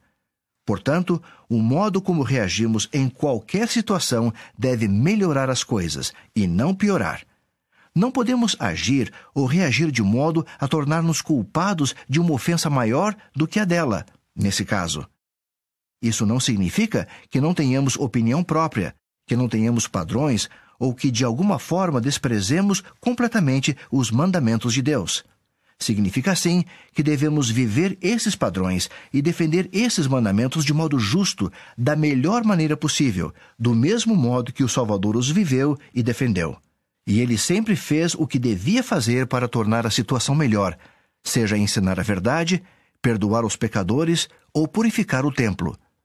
Assim, no caso daquela moça que conhecemos naquele momento, Começamos, acima de tudo, lembrando que ela é uma filha de Deus e que tem valor eterno. Começamos lembrando que ela é filha de alguém. Começamos sentindo gratidão por ela estar numa atividade da igreja, em vez de optar por não estar. Em suma, tentamos ser o melhor que pudermos nessa situação, com o desejo de ajudá-la a ser o melhor que ela puder. Continuamos a orar em silêncio. Qual é a coisa certa para fazer nessa situação? Qual é a coisa certa a dizer? O que vai, no final, tornar esta situação melhor? Essas perguntas e o empenho de verdadeiramente fazermos o que o Salvador faria é o que, a meu ver, ele quis dizer ao declarar: Não julgueis segundo a aparência, mas julgai segundo a reta justiça. Ver João capítulo 7, versículo 24. Esta igreja nunca pode modificar suas doutrinas para agradar a sociedade, por conveniência política ou qualquer outro motivo. Somente o caminho mais elevado da verdade revelada nos proporciona um apoio seguro para erguermos alguém que se sinta aflito ou abandonado. Nossa compaixão e nosso amor, características e requisitos fundamentais de nosso cristianismo, jamais devem ser interpretados como uma concessão para relegar os mandamentos de Deus. Quando nos deparamos com tais situações, pode ser muito difícil e confuso. Alguns jovens podem perguntar: acreditamos que não devemos viver ou nos comportar de determinada maneira, mas por que esperar que os outros façam o mesmo? Acaso não têm eles o arbítrio? Não estamos sendo farisaicos e intolerantes ao impormos nossas crenças aos outros, exigindo que eles ajam de determinada maneira? Nessas situações, vocês precisam ter a sensibilidade de explicar por que motivo alguns princípios são defendidos e alguns pecados são combatidos, onde quer que se encontrem, porque as questões e as leis envolvidas não são apenas sociais ou políticas, mas sim eternas em suas consequências. Embora não desejemos ofender aqueles que têm crenças diferentes das nossas, nossa principal preocupação é não ofender a Deus. Seria como se um jovem dissesse: Agora que posso dirigir, sei que devo parar no sinal vermelho. Mas será que devo ser intolerante e tentar fazer com que todos os outros também parem? Todos precisam fazer o que fazemos? Acaso não têm eles o arbítrio? Eles precisam se comportar como nós? Vocês terão então que explicar que sim, esperamos que todos parem no sinal vermelho. Mas devemos fazer isso sem menosprezar os que cometem transgressões ou que têm crenças diferentes das nossas, porque sim, eles têm seu arbítrio moral. Há uma grande variedade de crenças neste mundo, e há arbítrio moral para todos, mas ninguém é livre para agir como se Deus fosse mudo, ou como se os mandamentos somente importassem se houvesse unanimidade pública em relação a eles. No século XXI, não podemos mais fugir. Precisamos lutar por leis, circunstâncias e ambientes que permitam o livre exercício da religião e contar com o respectivo respaldo jurídico. Essa é uma maneira de tolerarmos estar em Babilônia sem sermos dela. Não conheço capacidade e integridade maiores a demonstrar num mundo do qual não podemos fugir do que seguir cuidadosamente esse caminho, assumindo uma postura moral de acordo com o que Deus declarou e com as leis que nos concedeu, mas fazendo isso com compaixão, compreensão e grande caridade. Lição 3 usem os valores do Evangelho para o bem da comunidade e do país. Nem todos serão policiais, assistentes sociais ou juízes num tribunal, mas todos nós devemos nos preocupar com o bem-estar de outras pessoas e com a segurança moral de nossa comunidade como um todo. Ao falar da necessidade de influenciar a sociedade além das paredes de nosso próprio lar, o elder Quentin L. Cook, do Coro dos Doze Apóstolos, disse: além de proteger nossa própria família, devemos ser uma fonte de luz para proteger a comunidade. O Salvador disse: Assim resplandeça a vossa luz diante dos homens, para que vejam as vossas boas obras e glorifiquem a vosso Pai que está nos céus. Em nosso mundo cada vez mais iníquo, é essencial que os valores que se baseiam nas crenças religiosas se destaquem nos debates públicos. A fé religiosa é a fonte de luz conhecimento e sabedoria e beneficia a sociedade de modo significativo. Se não levarmos o Evangelho para nossa comunidade e nosso país, nunca teremos policiais suficientes, jamais haverá um número suficiente de Isaac Freestones para impor uma conduta moralmente irrepreensível, mesmo que isso fosse possível. E não é. As crianças que estavam naquela casa sem comida nem roupas são filhas de Deus Aquela mãe mais culpada por ter mais idade e, portanto, a obrigação de ser mais responsável, também é filha de Deus. Tais situações podem exigir um tratamento mais duro, em termos formais e até legais, mas precisamos tentar ajudar quando e onde pudermos, pois não deixamos nossa religião na porta, por mais lamentável ou irresponsável que seja a conduta de certas pessoas. Não, não podemos fazer tudo mas podemos fazer algo. E em resposta à conclamação de Deus, os filhos de Israel são aqueles que devem agir, não para fugir de Babilônia, mas desta vez para combatê-la. Sem sermos ingênuos, podemos viver nossa religião de modo tão amplo e inabalável, a ponto de achar toda sorte de oportunidades para ajudar as famílias, abençoar os vizinhos e proteger os outros, inclusive a nova geração reflitam seu amor a Jesus Cristo. Os santos dos últimos dias são conclamados a ser o fermento do pão, o sal que nunca perde o sabor, e a luz sobre a colina que jamais deve ser escondida debaixo do alqueire. Então, comecem a ser exemplos. Se fizermos o que é certo, erguermos a voz da maneira certa e formos generosos em palavras e atos, então, quando o Salvador interromper sua obra de retidão, anunciar que não há mais tempo nesta última dispensação e retornar em glória, ele nos encontrará dando o melhor de nós, procurando viver o Evangelho e nos empenhando ao máximo para melhorar nossa vida, nossa igreja e nossa sociedade. Quando ele vier, o que mais quero é ser surpreendido vivendo o Evangelho. Desejo ser pego em flagrante, difundindo a fé e fazendo algo de bom Desejo que o Salvador me diga: Jeffrey, reconheço-te, não por teu título, mas por tua vida, pela maneira como estás tentando viver e pelos padrões que procuras defender. Vejo a integridade de teu coração. Sei que sempre tentaste melhorar as coisas procurando primeiramente melhorar a ti mesmo e depois declarando minha palavra e defendendo o meu evangelho perante os outros da maneira mais compassiva possível. Ele certamente acrescentará: Sei que nem sempre conseguiste vencer teus próprios pecados, nem mudar as circunstâncias das outras pessoas, mas creio que te esforçaste sinceramente. Acredito que em teu coração verdadeiramente me amaste. Mais do que tudo nesta vida mortal, desejo ter um encontro assim um dia. E é o que também desejo para vocês. Quero isso para todos nós.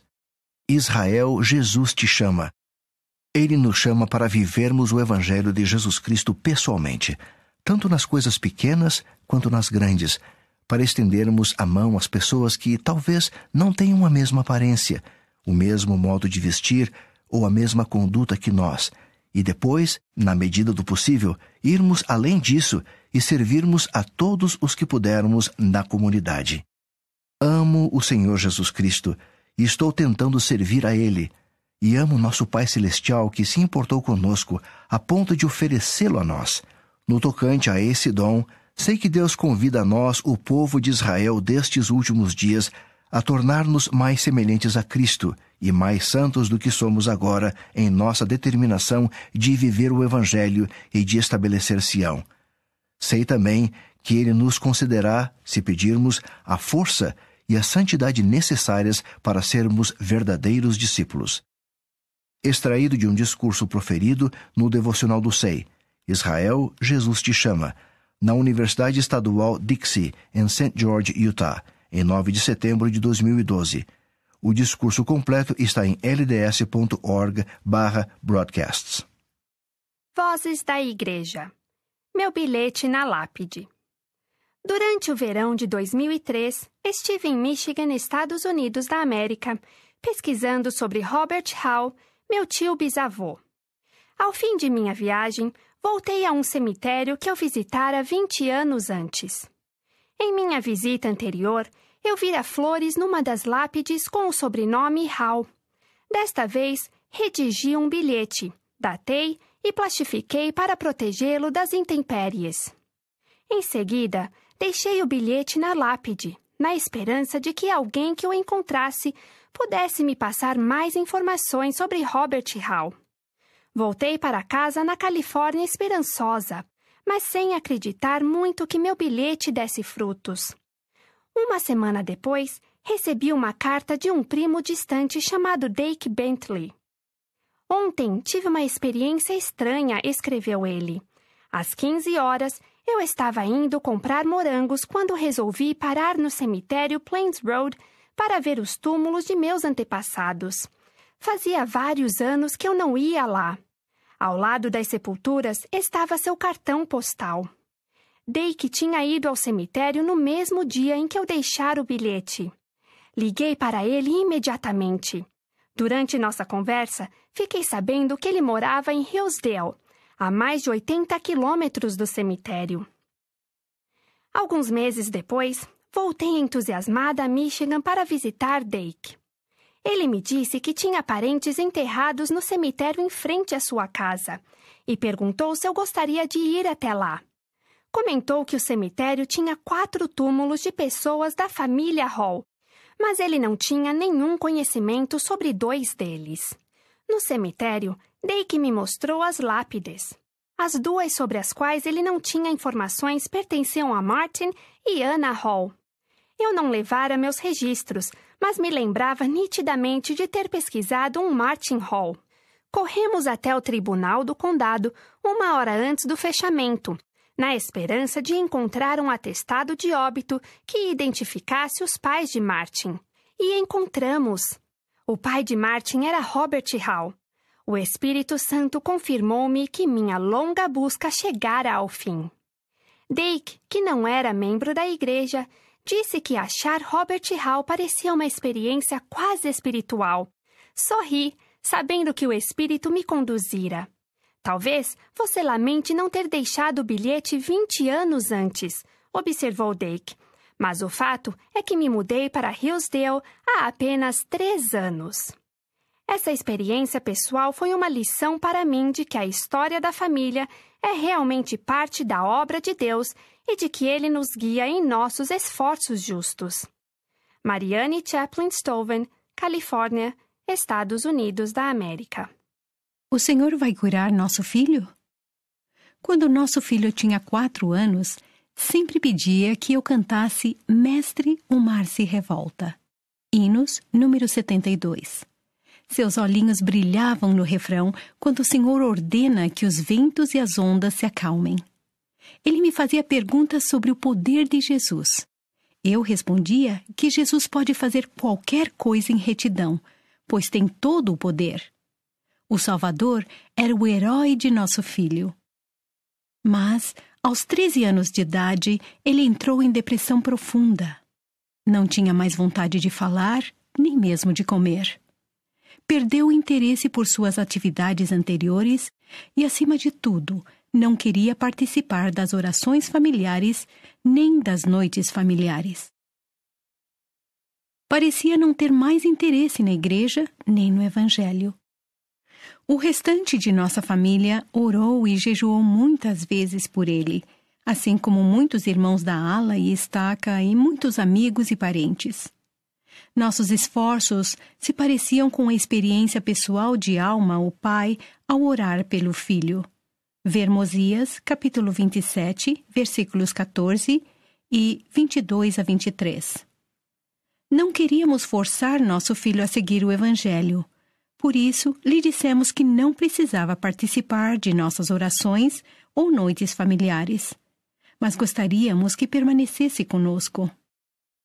Ao seguirmos a instrução do Salvador de orar ao Pai no seio de nossa família, a fim de que nossos filhos fossem abençoados, tanto nossas orações familiares quanto nossas noites familiares se tornaram mais eficazes. Ver Terceiro Nefe, capítulo 18, versículo 21. Sentimos o Espírito em nosso lar. E embora nosso filho ficasse em silêncio, ele estava presente. Pouco a pouco, ao longo dos dois anos seguintes, vimos que nossas orações e noites familiares estavam surtindo efeito e influenciando nosso filho. Durante uma noite familiar, ele prestou testemunho do Salvador e, em seguida, perguntou se poderia preparar uma noite familiar. Começou a participar das reuniões familiares e ir à igreja com alegria.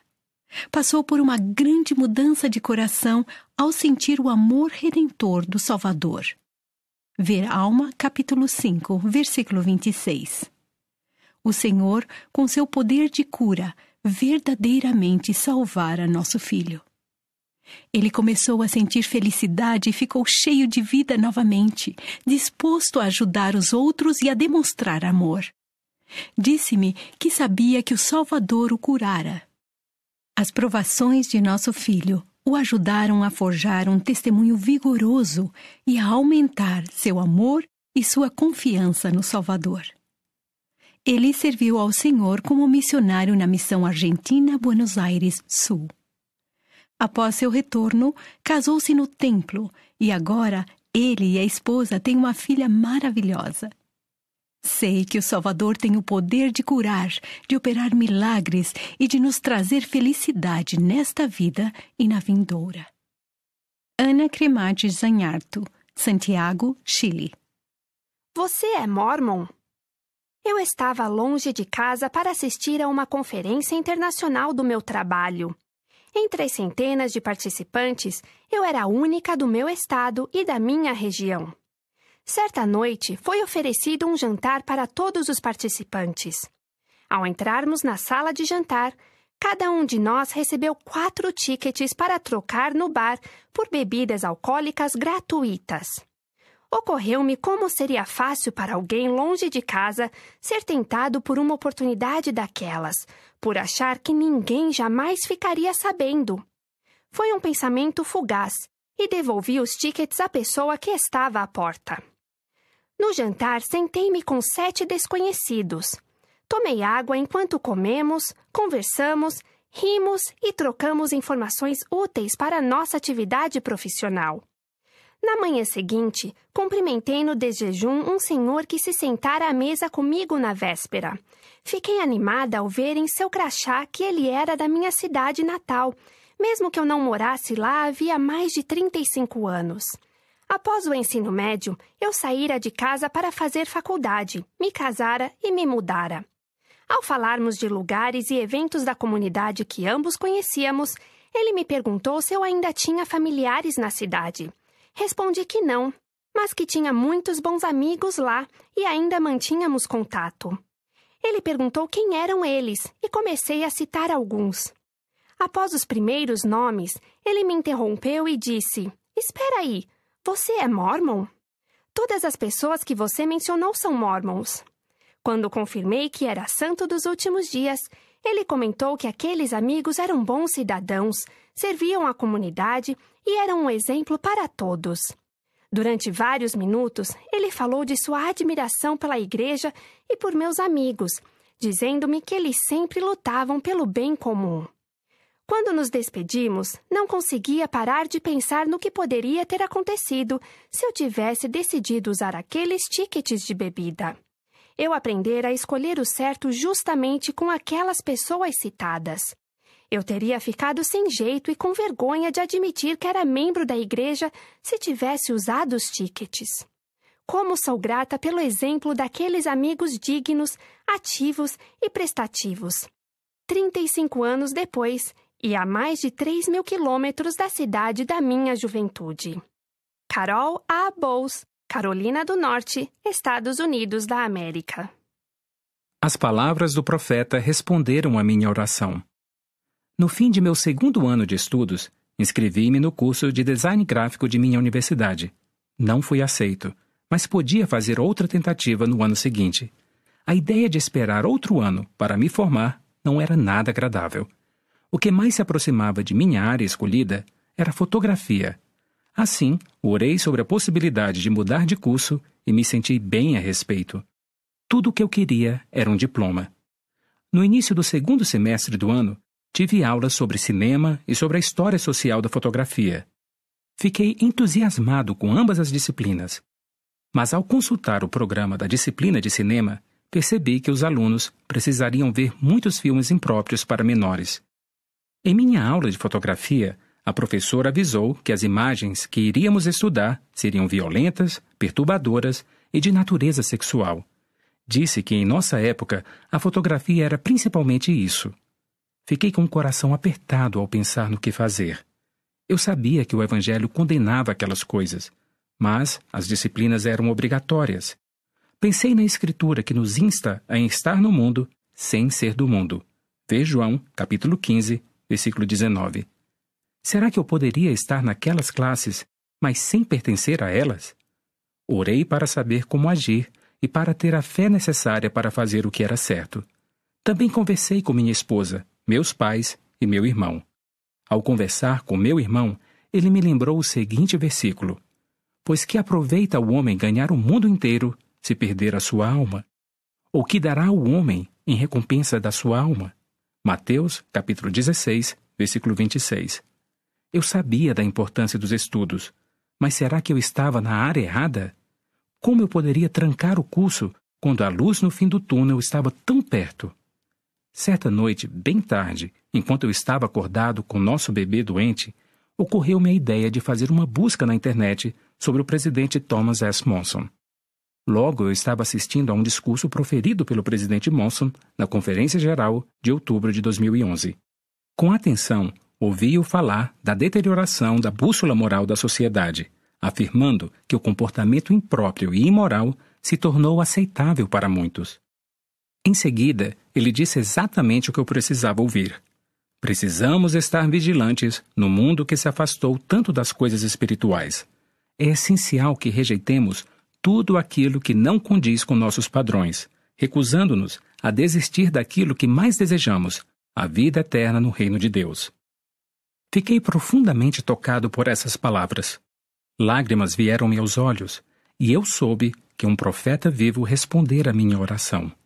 Apesar de ter adiado meus planos de formatura, sei que o Senhor abençoará minha família e a mim se seguirmos o profeta rejeitarmos as visões do mundo, obedecermos aos mandamentos e apoiarmos os padrões do Evangelho. Derek Fields, Missouri, Estados Unidos da América. Seguir o caminho da felicidade. Por Bispo Gerald Cossé, primeiro conselheiro no Bispado Presidente. A juventude, de modo geral, é a época perfeita para traçar planos pessoais. Como jovens adultos, vocês devem ter sonhos para seu futuro. Talvez seu sonho seja a esperança de uma conquista desportiva, a criação de uma grande obra de arte ou aquisição de um diploma ou uma posição profissional de destaque. Talvez vocês até tenham na mente uma imagem preciosa do seu futuro cônjuge. Quantos de seus desejos se tornarão realidade? A vida é cheia de incertezas. Haverá momentos-chave capazes de mudar o curso de sua vida num instante. Esse momento pode ser constituído por não mais que um olhar, uma conversa ou um evento não planejado. Haverá novas oportunidades, como o anúncio recente do presidente Thomas S. Monson sobre a nova idade para o serviço missionário. Às vezes, as mudanças de curso que ocorrem em nossa vida resultam de decepções ou desafios inesperados. A maioria das pessoas não gosta do desconhecido. As incertezas da vida podem criar falta de confiança e medo do futuro. Algumas pessoas pensam duas vezes antes de assumir compromissos por medo de fracassar, mesmo quando surgem boas oportunidades. Elas podem, por exemplo, adiar o casamento, os estudos, a constituição de uma família ou estabelecimento em uma profissão estável, preferindo simplesmente a ociosidade ou o conforto acolhedor da casa dos pais. Outra filosofia que nos limita é ilustrada por esta máxima: Comei, bebei e alegrai-vos, porque amanhã morreremos. Segundo Nef, capítulo 28, versículo 7. Essa filosofia favorece a busca desenfreada de prazeres imediatos, sejam quais forem suas consequências futuras. O caminho da felicidade. Há um caminho diferente dos caminhos do medo, da dúvida ou da libertinagem. Um caminho que traz paz, confiança e serenidade na vida. Vocês não podem controlar todas as circunstâncias de sua vida, mas têm o controle de sua felicidade. Vocês são os arquitetos dela. Sua felicidade é mais o resultado de sua visão espiritual e dos princípios que norteiam sua vida do que qualquer outra coisa. Esses princípios lhe trarão felicidade a despeito dos problemas inesperados e das surpresas. Permitam-me analisar alguns desses princípios essenciais. 1. Reconheçam seu valor individual. Recentemente passei com minha família alguns dias relaxando no sul da França. Certa noite, logo depois de o sol se pôr e a escuridão envolver a paisagem campestre ao redor, resolvi me deitar numa poltrona no lado de fora da casa. Meus olhos começaram a vasculhar o céu. No início, havia um breu impenetrável. De repente, uma luz apareceu no firmamento, como uma faísca, depois duas, então três. Progressivamente, enquanto meus olhos se adaptavam à escuridão, surpreendi-me admirando uma miríade de estrelas. O que eu pensava ser um céu escuro transformou-se na Via Láctea. Ao refletir sobre a imensidão do universo e sobre minha própria insignificância física, perguntei a mim mesmo: O que sou eu diante de tal grandeza e magnificência? Uma escritura me veio à mente. Quando vejo os teus céus, obra dos teus dedos, a lua e as estrelas que preparaste. Que é o homem mortal para que te lembres dele, e o filho do homem para que o visites. Salmos capítulo 8, versículos 3 e 4. Logo em seguida vem esta frase consoladora: Pois pouco menor o fizeste do que os anjos, e de glória e de honra o coroaste. Salmos capítulo 8, versículo 5. Esse é o paradoxo e o milagre da criação. O universo é imenso e infinito, mas ao mesmo tempo, Cada um de nós tem um valor individual que é glorioso e infinito aos olhos de nosso Criador. Minha presença física é infinitesimal, mas meu valor pessoal é de importância imensurável para meu Pai Celestial. O fato de saber que Deus nos conhece e nos ama pessoalmente é como uma luz que ilumina nossa vida e lhe dá significado. Quem quer que eu seja, quer eu tenha amigos ou não, se sou popular ou não, e mesmo que eu me sinta rejeitado ou perseguido, tenho a certeza absoluta de que meu Pai Celestial me ama. Ele conhece minhas necessidades, entende minhas preocupações e está ansioso para me abençoar. Imagine o que significaria para vocês poderem ver a si mesmos como Deus os vê e se olhassem para si mesmos com a mesma benevolência, amor e confiança de Deus. Imaginem o impacto que teria em sua vida a compreensão de seu potencial eterno, como a que Deus tem. Testifico que ele vive. Busquem-no. Pesquisem e estudem. Orem e perguntem. Prometo que Deus lhes enviará sinais tangíveis de sua existência e de seu amor por vocês. 2. Tornem-se quem vocês são.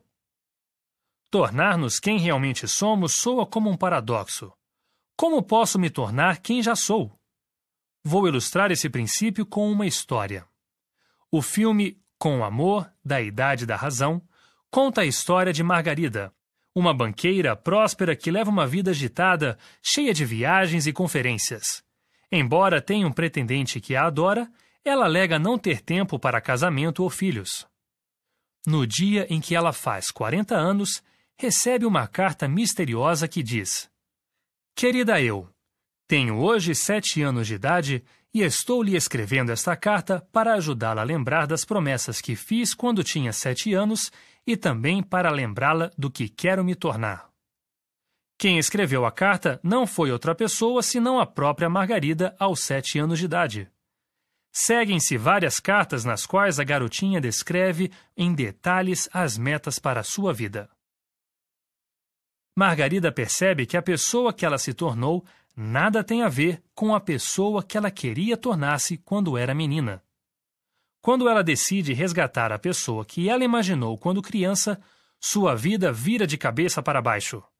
Ela se reconcilia com sua família e decide consagrar o restante da vida para servir aos necessitados.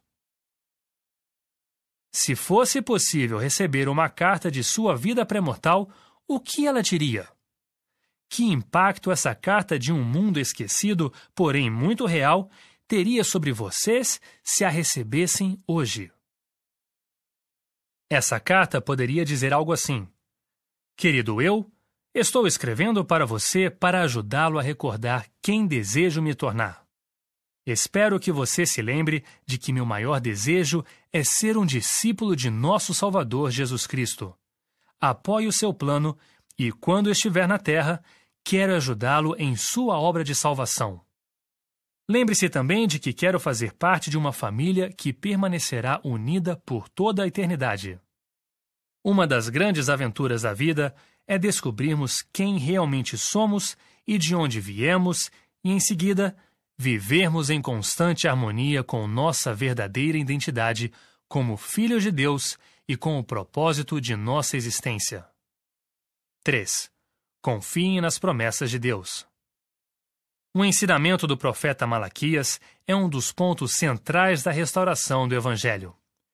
E ele plantará no coração dos filhos as promessas feitas aos pais, e o coração dos filhos voltar-se-á para seus pais. Joseph Smith História, capítulo 1, versículo 39. Graças à restauração, vocês são os filhos da promessa. Receberão como herança as promessas feitas a seus pais.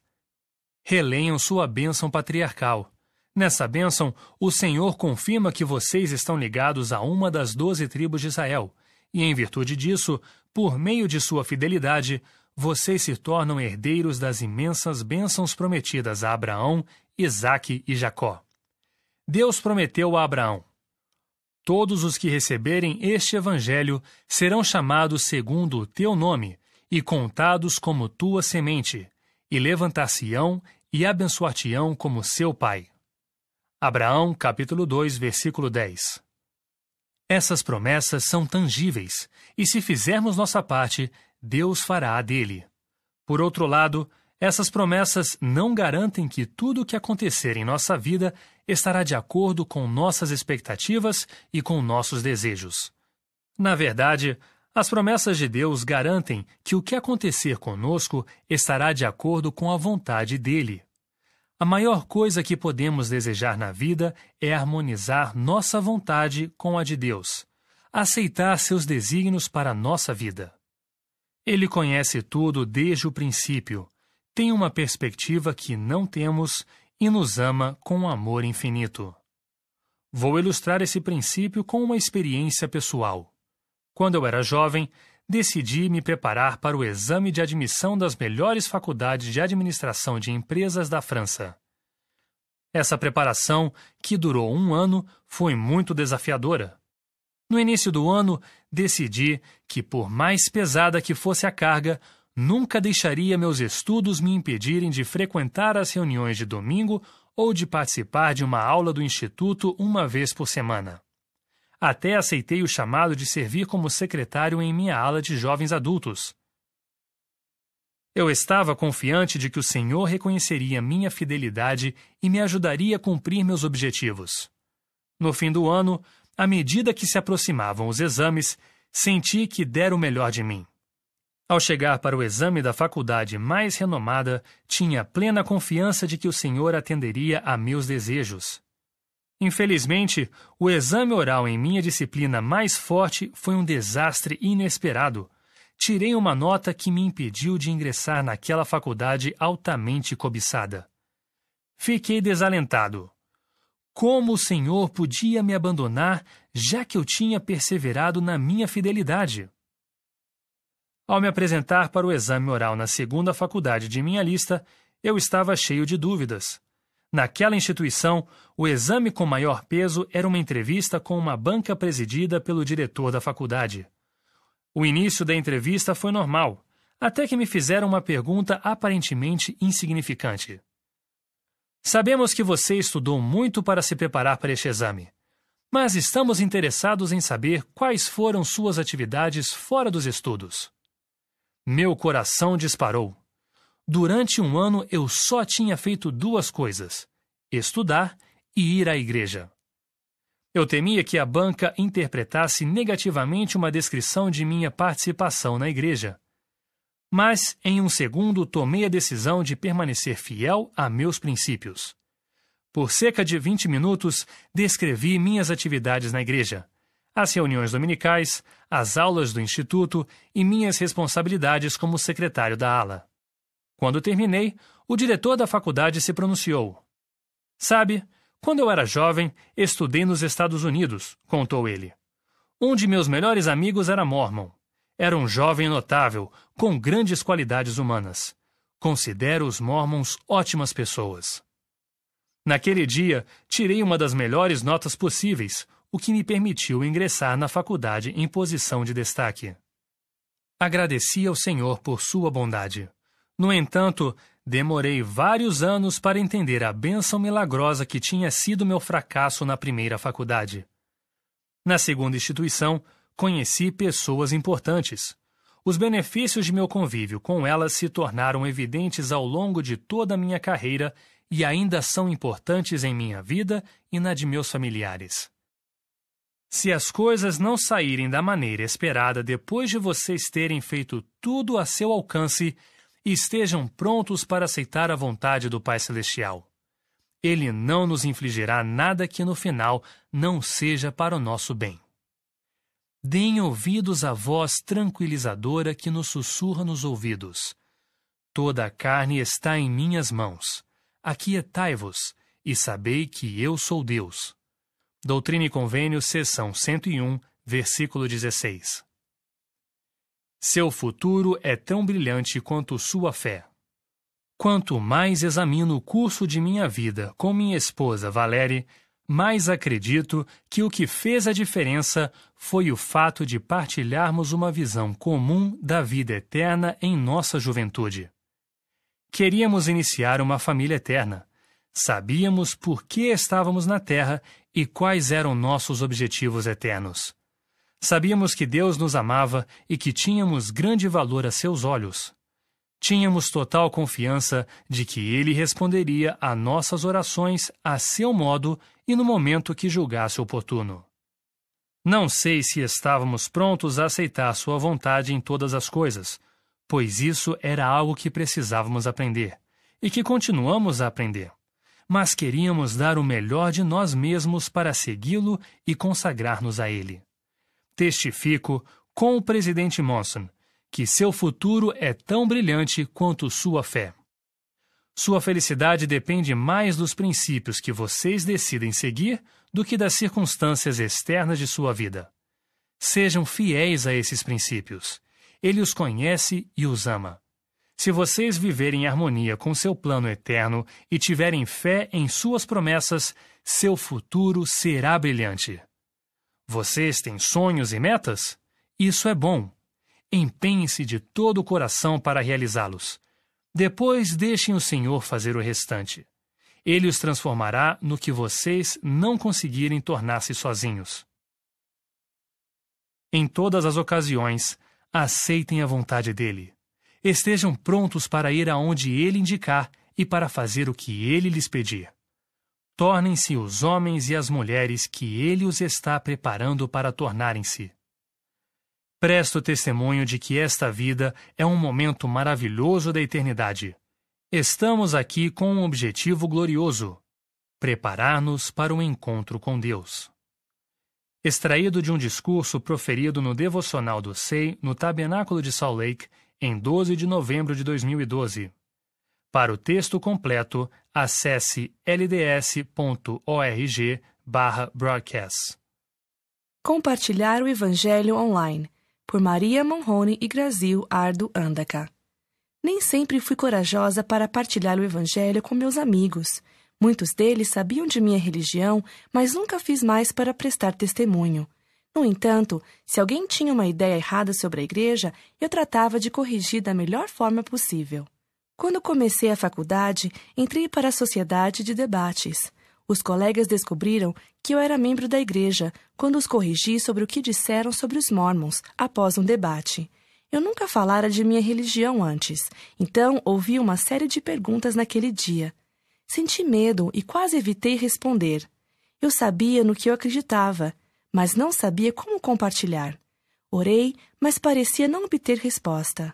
Alguns dias depois, quando estava no Facebook, vi um artigo de lds.org que meu líder da igreja postara.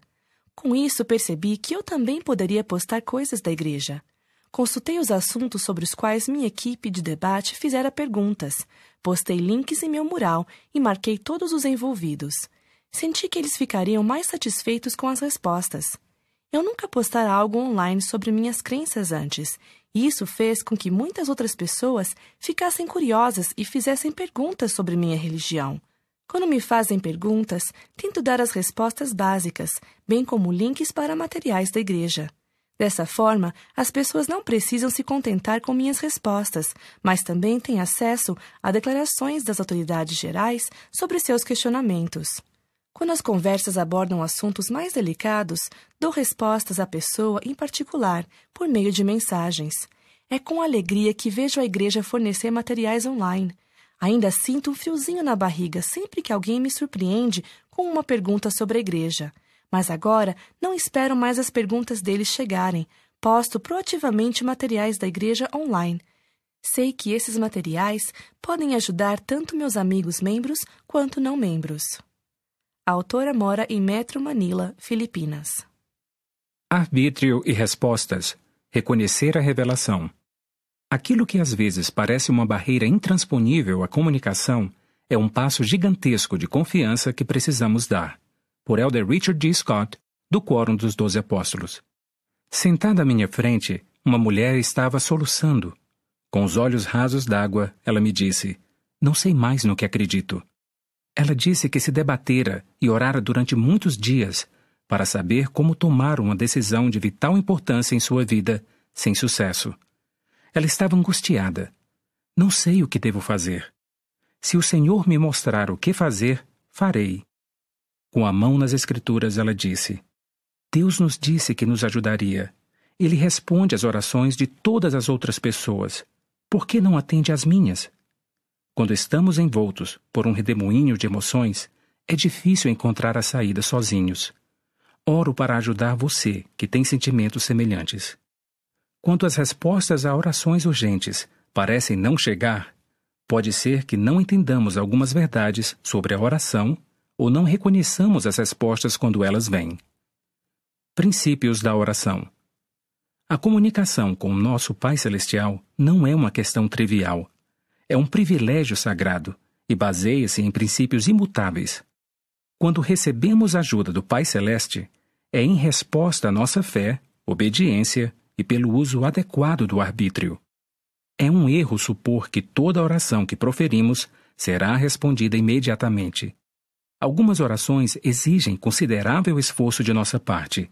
É verdade que, às vezes, as impressões vêm quando não as buscamos especificamente.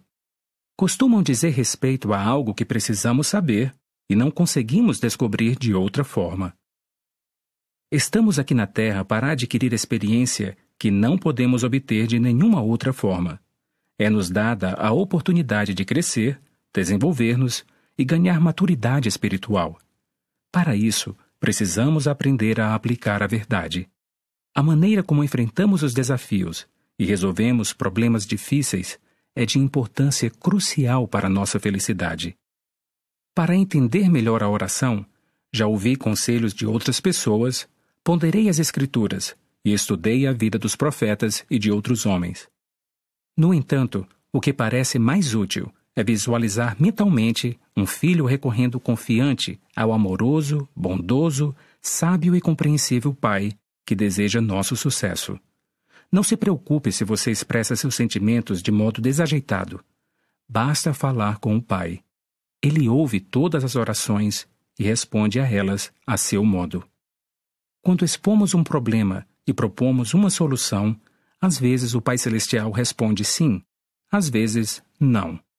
Muitas vezes ele retarda uma resposta, não por falta de interesse, mas porque nos ama perfeitamente. Ele deseja que apliquemos as verdades que nos concedeu. Para crescermos, precisamos confiar em nossa capacidade de tomar decisões corretas. Devemos fazer o que sentimos ser certo. Com o tempo, ele responderá. Ele não nos abandonará. Descrevi a realidade absoluta da nossa relação com o Pai. Não há nada a nosso respeito que ele não conheça.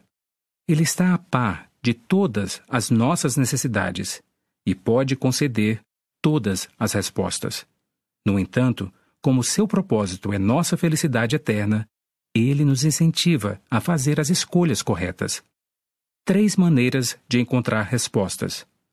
1. Um, procure evidências de que ele já lhe respondeu. Assim como muitos de nós, Oliver Cowdery não reconheceu a evidência das respostas à oração já concedidas pelo Senhor. Para abrir os olhos dele, assim como os nossos, esta revelação foi dada por meio de Joseph Smith. Bem-aventurado és pelo que fizeste, porque me procuraste, e eis que tantas vezes quantas inquiriste, recebeste instruções de meu espírito. Se assim não fora, não terias chegado ao lugar onde agora estás. Eis que tu sabes que me inquiriste e que te iluminei a mente. E agora te digo estas coisas para que saibas que foste iluminado pelo Espírito da Verdade. Doutrina e Convênios, seção 6, versículos 14 a 15. Se você sentir que Deus não respondeu às suas orações, reflita sobre essas Escrituras e depois procure cuidadosamente em sua própria vida evidências de que ele já lhe respondeu. 2. Preste atenção aos sentimentos.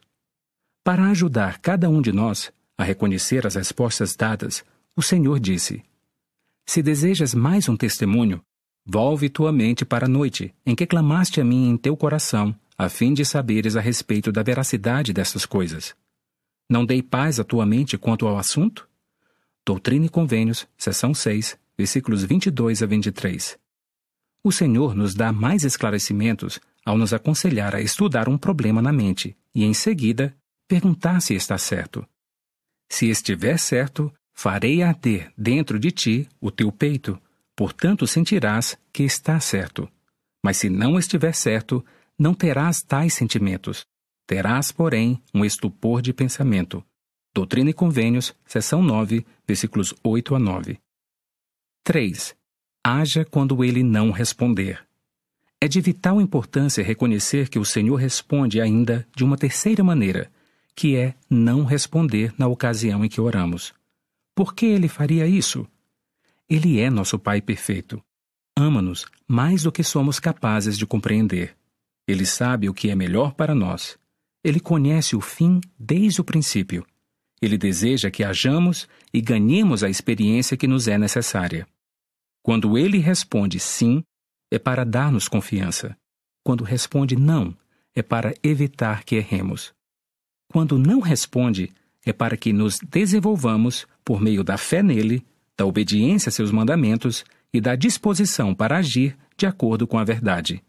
Espera-se que assumamos a responsabilidade por nossos atos e tomemos uma decisão condizente com seus ensinamentos, sem primeiro receber uma confirmação. Não devemos ficar sentados, esperando passivamente, nem devemos queixar-nos, porque o Senhor não se manifestou. Devemos agir. Com muita frequência, o que decidimos fazer está certo. Ele confirmará o acerto de nossas escolhas à sua própria maneira. Essa confirmação geralmente vem por meio de auxílio que encontramos pelo caminho. Descobrimos esse auxílio por meio da sensibilidade espiritual. Cada ajuda que recebemos é como um bilhete deixado por um pai amoroso como mostra de sua aprovação. Se de boa fé começarmos algo que não está certo, ele nos avisará antes de avançarmos demais. Sentimos essa ajuda ao reconhecermos sentimentos conturbados ou inquietos. Os esforços de Nefe para obter as placas de latão mostram como funcionam esses princípios. Ver 1 Nefe, capítulo 3, versículos 6 a 7. Depois de duas tentativas mal sucedidas, Nefe continuou confiante. Esgueirou-se de cidade adentro e dirigiu-se à casa de Labão sem ter todas as respostas. Ele observou: E fui conduzido pelo Espírito, não sabendo de antemão o que deveria fazer. Acrescentando de modo significativo: Não obstante, segui em frente. 1 Nefe, capítulo 4, versículos 6 a 7. Nefe estava disposto a continuar tentando, fazendo o máximo que podia. Expressou sua fé no fato de que receberia ajuda. Recusou-se a desanimar. Mas, por ter agido, por ter demonstrado confiança no Senhor, por ter sido obediente e por ter usado devidamente seu arbítrio, recebeu orientação. Foi inspirado passo a passo, até alcançar sucesso, e, como disse sua mãe, recebeu poder para executar o que o Senhor lhe havia ordenado. 1 Nefe, capítulo 5, versículo 8. Nefe sabia que precisava confiar em Deus, exercer fé e agir para poder receber ajuda, passo a passo. Ele não se queixou, nem pediu uma explicação completa. Mas preste atenção. Ele não esperou ajuda passivamente. Ele agiu. Ao seguir a lei espiritual, ele foi inspirado e recebeu poder para agir. Confie na vontade e na maneira de Deus. Às vezes, não reconhecemos as respostas às orações por estarmos desejosos de receber a confirmação de nossos próprios desejos. Não conseguimos ver que o Senhor gostaria que fizéssemos algo diferente. Tenha cuidado ao buscar a vontade dele. Confesso que não sei como tomar uma decisão correta a menos que haja retidão e confiança no Pai Celestial. Os princípios simplesmente não funcionarão quando o arbítrio for intencionalmente usado contra a vontade de Deus.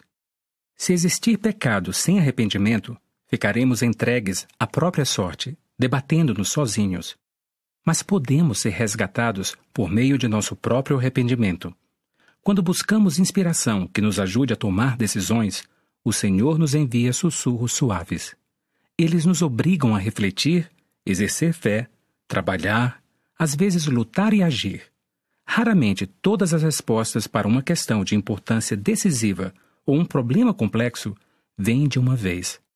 O mais comum é que venham pouco a pouco, sem que vislumbremos o desfecho. Reservei a parte mais importante a respeito da oração para o final. A gratidão. Nossos esforços sinceros para agradecer a nosso amado Pai geram sentimentos maravilhosos de paz, autoestima e amor. Porque os mais desfavorecidos parecem saber melhor como agradecer ao Senhor. No Planalto da Guatemala, os membros mal conseguem se suster. A viagem ao templo requer um grande sacrifício. Uma visita leva um ano de preparação. É necessário trabalho árduo, sacrifício para guardar dinheiro, fiar, tingir e tecer roupas novas. Também é preciso fazer uma longa caminhada com os pés descalços pelas montanhas e cruzar o Lago Isabel. As viagens de ônibus são com pouca comida. Eles chegam ao templo cansados e desgastados. Lavam-se bem, vestem suas roupas novas e entram na casa do Senhor. Vestidos de branco, são ensinados pelo Espírito, recebem as ordenanças e fazem convênios. Uma mulher foi grandemente tocada pelo espírito e significado da investidura. Ao entrar na sala celestial, viu outras pessoas sentadas, com a cabeça reverentemente abaixada. Inocentemente, ela se ajoelhou na entrada da sala, sem atentar para as outras pessoas. Curvou a cabeça, soluçou e, por vinte minutos, abriu seu coração ao Pai Celestial. Finalmente, com o vestido encharcado pelas lágrimas, levantou a cabeça. A diretora do templo delicadamente perguntou: Posso ajudá-la? Ela respondeu: Você poderia? Tenho um problema. Tentei expressar ao Pai Celestial minha gratidão por todas as bênçãos, mas não sinto que consegui fazê-lo. Você pode me ajudar a dizer a ele o quanto sou grata? Esse conselho sobre a oração é verdadeiro. Já o testei no laboratório de minha própria vida Descobri que aquilo que às vezes parece uma barreira intransponível à comunicação é um passo gigantesco de confiança que precisamos dar. Se você buscar a ajuda dele, certifique-se de que sua vida esteja pura, seus motivos sejam dignos e você esteja disposto a fazer o que ele pedir. Pois ele vai responder às suas orações. Ele é seu pai amoroso. Você é seu filho amado. Ele o ama perfeitamente e deseja ajudá-lo. E se eu não sentir um ardor no peito? Quando você souber o que procurar, poderá reconhecer mais facilmente o Espírito Santo. Por Rachel Nielsen. Convide o professor João para o seminário. Essa ideia surgiu-me na mente assim que ouvi o anúncio inicialmente achei que fosse loucura. Por que eu convidaria meu professor de música para ir ao seminário às cinco e meia da manhã? O presidente do seminário acabara de dizer à nossa classe que faríamos um dia de gratidão aos professores. Fomos desafiados a convidar alguns de nossos professores para uma aula matinal do seminário, na qual iríamos agradecer a eles por seu serviço. Na semana inteira que se seguiu a esse anúncio, pensei em convidar o professor João. Sempre que eu ia ao seminário, ou o via na aula de música, o pensamento voltava. Convide o professor João para o seminário. Após vários dias assim, foi impossível continuar a ignorar aquele pensamento. Certa manhã, quando todos os alunos da turma de música estavam pegando seus instrumentos, pus meu trombone de lado e me aproximei do professor. Meu coração estava batendo forte e minhas mãos tremiam, mas quando abri a boca para fazer o convite, senti um alívio. Para minha surpresa, o professor João disse que viria. Ele estava curioso para saber por que eu ia ao seminário todas as manhãs antes da escola e queria aprender mais. Depois de lhe passar todos os detalhes, fui embora cheia de alegria. Durante essa experiência pessoal, não senti ardor no peito. Ver Doutrina e Convênios, seção 9, versículo 8. Mas certamente senti o Espírito Santo. O pensamento recorrente para convidar o professor, o alívio que senti quando o convidei e a alegria que senti depois. Tudo isso veio do Espírito. Ver Doutrina e Convênios, seção 128, versículo 1. João, capítulo 14, versículo 26. Gálatas, capítulo 5, versículo 22. Mas se eu estivesse procurando apenas um ardor no peito, talvez não tivesse reconhecido quando o Espírito Santo estava me instando. O Espírito Santo fala de muitas maneiras, e quando estudamos como ele se comunica, saberemos o que procurar ao nos esforçarmos para reconhecer quando ele está conosco e quando está nos ensinando ou orientando. Procurar as coisas pequenas e simples. Antes de examinarmos as muitas maneiras pelas quais o Espírito Santo fala conosco, precisamos lembrar que, na maioria das vezes, a revelação é silenciosa e discreta. Se estivermos em busca de uma experiência semelhante à vivida por Alma, o filho, com um anjo e um tremor de terra, podemos vir a perder os sussurros mais frequentes e silenciosos do Espírito Santo. O elder David A. Banner, do Quórum dos Doze Apóstolos, adverte que se enfatizarmos as maravilhosas e dramáticas manifestações espirituais, poderemos negligenciar as impressões espirituais pequenas, que são mais comuns. Ao tentar reconhecer o Espírito Santo, procure os sussurros pequenos e simples. Procure as maneiras pelas quais o Espírito Santo se comunica. Se você nunca sentiu um ardor no peito, não se preocupe. Há muitas pessoas que reconhecem a influência do Espírito Santo dessa forma, mas ele também fala de muitas outras maneiras, e não precisamos sentir um ardor no peito para sentir sua presença. Na verdade, ao aprendermos as maneiras pelas quais o Espírito Santo nos inspira e as procurarmos em nossa vida, poderemos descobrir que ele está se comunicando conosco mais do que tínhamos percebido. Esta lista inclui apenas um pequeno número de maneiras pelas quais o Espírito Santo se manifesta.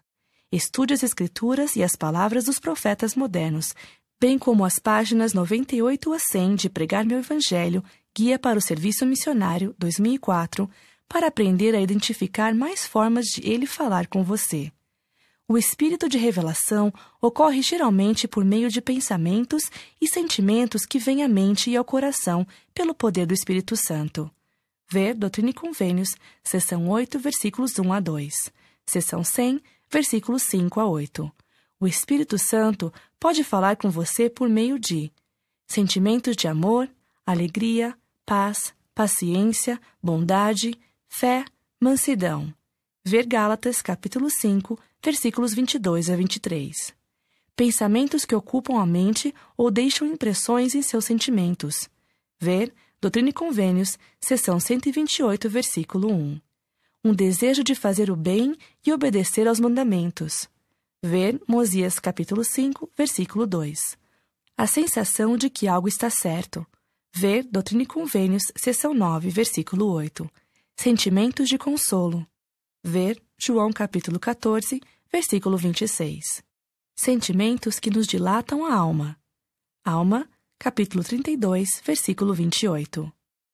Pensamentos que nos iluminam o entendimento. Alma, capítulo 32, versículo 28. Avidez por mais verdade. Ver Alma, capítulo 32, versículo 28. A sensação de ser compelido, incentivado a tomar uma atitude ou impedido de fazer algo. Ver 1 Nef, capítulo 7, versículo 15. 2 Nef, capítulo 32, versículo 7. Como podem vir esses pensamentos e sentimentos? Os pensamentos e sentimentos do Espírito Santo podem vir imediata e intensamente, sutil e gradualmente, com tal delicadeza que talvez não notem nem reconheçam conscientemente. Aprenda mais a respeito assistindo a um vídeo em lds.org barra go barra Revelation L6. Os pensamentos e sentimentos do Espírito Santo podem vir para ajudar-nos a recordar determinadas coisas. Ver João capítulo 14, versículo 26. Impedir que sejamos enganados. Ver Doutrina e Convênios, seção 45, versículo 57 prestar testemunho do Pai Celestial e de Jesus Cristo. Ver segundo Nef, capítulo 31, versículo 18. Ajudar-nos a ensinar. Ver Doutrina e Convênios, seção 84, versículo 85. Conceder dons do Espírito. Ver Doutrina e Convênios, seção 46, versículo 11. Trazer a remissão dos pecados. Ver segundo Nef, capítulo 31, versículo 17. Procurar o que é bom. Quando você está tentando reconhecer o espírito, pense no resultado pretendido da impressão. Será que o pensamento ou sentimento o impele a fazer o bem? Moroni, capítulo 7, versículo 16 diz: Portanto vos mostro o modo de julgar. O estudo que impele à prática do bem e persuade a crer em Cristo é enviado pelo poder e dom de Cristo. Por conseguinte, podeis saber, com um conhecimento perfeito, que é de Deus. O presidente Gordon B. Hinckley disse: Como podemos reconhecer os sussurros do espírito? Na verdade, não acho que seja difícil demais. Eles persuadem a pessoa a fazer o bem, a elevar-se, a erguer-se bem alto, a fazer a coisa certa, a ser gentil, a ser generosa. Então é o Espírito de Deus. Se for algo escuro, sinistro, feio, que não é bom, então podemos saber que vem do adversário. Se você está se perguntando se está ou não sentindo o Espírito, pergunte a si mesmo se o pensamento ou o sentimento o está convidando a fazer o bem.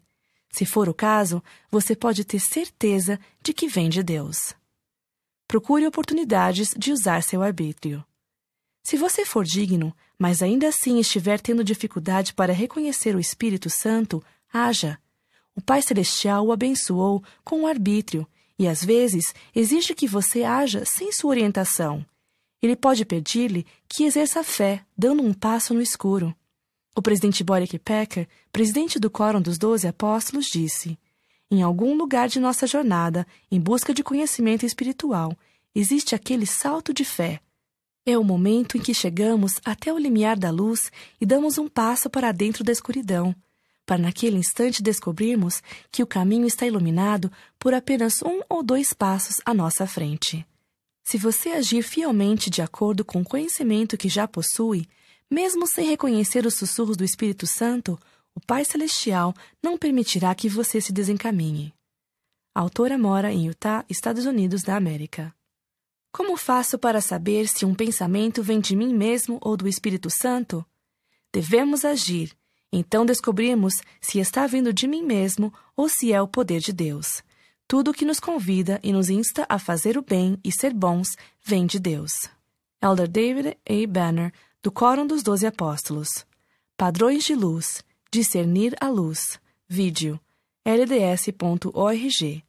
Assista ao vídeo inteiro em lds.org barra go barra pattern L6.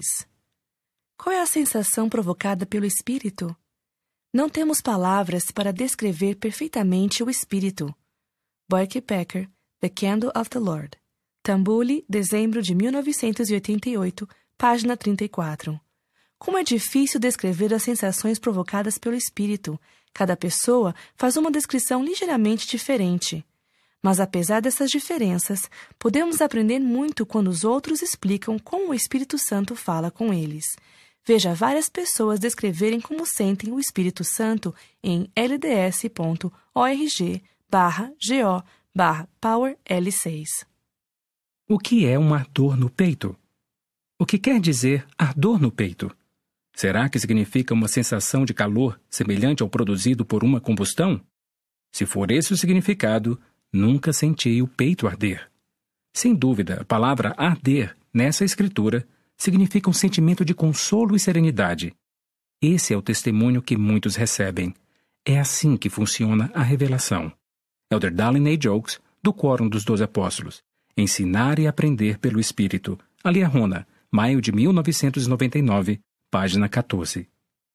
Por que é difícil reconhecer o Espírito Santo? Nosso Pai espera que você aprenda a obter essa ajuda divina pelo exercício da fé nele e em seu Santo Filho, Jesus Cristo. Se você recebesse orientação inspirada só por pedir, ficaria fraco e cada vez mais dependente deles. Eles sabem que o crescimento pessoal essencial virá à medida que você aprenda a ser guiado pelo Espírito. Elder Richard G. Scott, do Quórum dos Doze Apóstolos. Receber orientação espiritual. Aliarrona, novembro de 2009, página 6. Seguir os pequenos sussurros. Vale a pena escutar cada sussurro do Espírito Santo. Se um tornado fosse lançar um enorme tronco de árvore em sua cama durante a noite, é bem provável que você desejasse ser avisado com antecedência. Wilford Woodruff, que posteriormente se tornou quarto presidente da igreja, estava dormindo certa vez fora de casa, em seu carroção com a esposa e o filho, quando o Espírito sussurrou: Levante-se e ponha sua carruagem em movimento. Ele poderia ter ignorado aquilo como se fosse uma ideia estranha, mas em vez disso obedeceu. Meia hora depois, um vendaval quebrou uma árvore enorme e arremessou-a pelos ares. A árvore caiu exatamente no local onde o carroção estava antes. Há muitos exemplos de milagres semelhantes que aconteceram por seguirmos os sussurros do Espírito. Mas o que dizer de um sussurro que inspira você a telefonar para um amigo só para cumprimentá-lo? Ou um sussurro para colocar um par extra de meias na mochila para sua próxima caminhada? A atenção a esse tipo de sussurro talvez não resulte em algo extraordinário, mas ainda assim se trata de algo importante. O amigo que você contatou pode estar passando um dia difícil e um telefonema pode animá-lo. Na caminhada, um par extra de meias pode fazer toda a diferença entre um passeio confortável e bolhas dolorosas caso seus pés fiquem molhados inesperadamente. O presidente Thomas S. Monson ensinou: Observamos, expiramos, ouvimos aquela voz mansa e delicada. Quando ela fala, os homens e as mulheres sensatos dão ouvidos. Não devemos adiar a obediência aos sussurros do Espírito. Às vezes, os sussurros espirituais são urgentes. No entanto, na maioria das vezes, são suaves. O Pai Celestial prometeu nos instruir, linha sobre linha, preceito sobre preceito, um pouco aqui e um pouco ali. Segundo Nefe, capítulo 28, versículo 30. O elder David A. Badner, do Quórum dos Doze Apóstolos, ensinou: Mais frequentemente, a revelação vem em pequenos incrementos ao longo do tempo e é dada de acordo com o desejo, a dignidade e a preparação. É pouco provável que algum de nós precise desviar-se de um tronco de árvore lançado por um tornado em nossa direção. No entanto, podemos ter a certeza de que sempre haverá algo pequeno e simples que podemos fazer ao prestarmos atenção ao Espírito. Uma bênção para meu irmão. Por Jesse Jones. Aprendi sobre o poder e as bênçãos do sacerdócio num momento difícil. Há alguns anos, quando meu irmão mais novo tinha 14 anos, ele sofreu um acidente de motocicleta e quebrou a perna ao meio. Meu pai me ligou e disse que o estava levando ao hospital. Senti um profundo mal-estar ao dirigir-me às pressas ao hospital. Quando cheguei lá, vi um de meus tios. Ele me falou da gravidade do acidente. Temendo a cena que me esperava, abri a porta da sala onde estava meu irmão e entrei. Dei um passo à frente, fechei os olhos e senti paz imediatamente. Assim como nunca esquecerei o mal-estar que tive, jamais esquecerei a sensação de paz e consolo que se apoderou de mim. Reconheci o sentimento, era o Espírito Santo. Depois ouvi meu pai falar. Ele e meu tio estavam dando uma bênção do sacerdócio a meu irmão.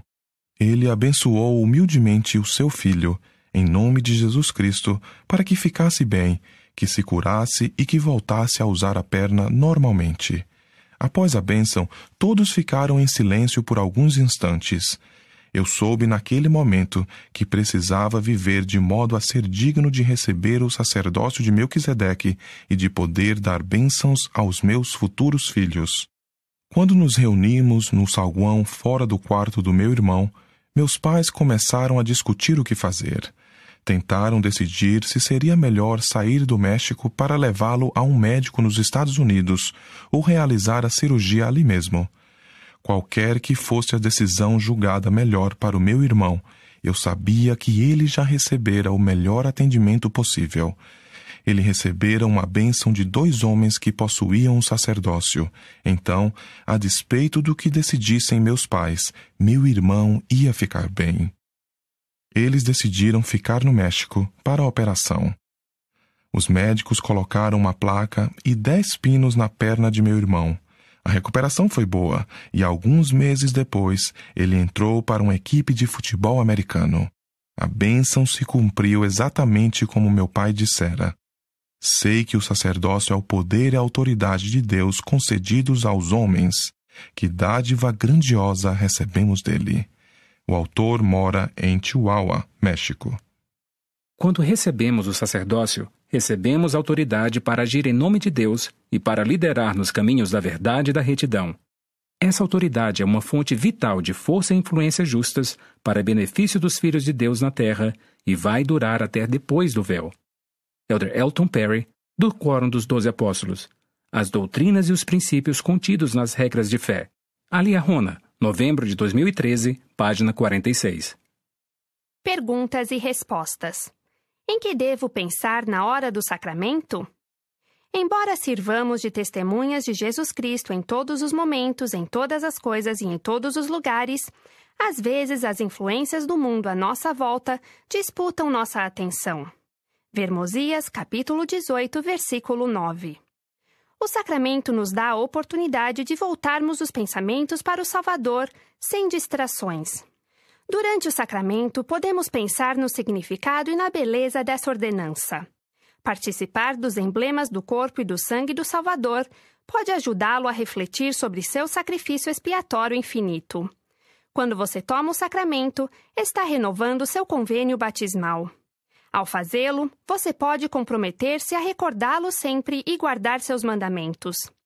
Você pode melhorar sua experiência pessoal no sacramento, preparando-se espiritualmente. Durante a semana, pense na possibilidade de estudar discursos da Conferência Geral ou passagens das Escrituras que o ajudem a voltar a atenção para o sacrifício do Salvador e seu próprio discipulado. Durante o hino e as orações sacramentais, preste atenção às palavras que você cantar e ouvir e reflita sobre seu significado. Na hora do sacramento, reserve alguns instantes para pensar nas mudanças que você está fazendo em sua vida pessoal para tornar-se mais semelhante a Jesus Cristo.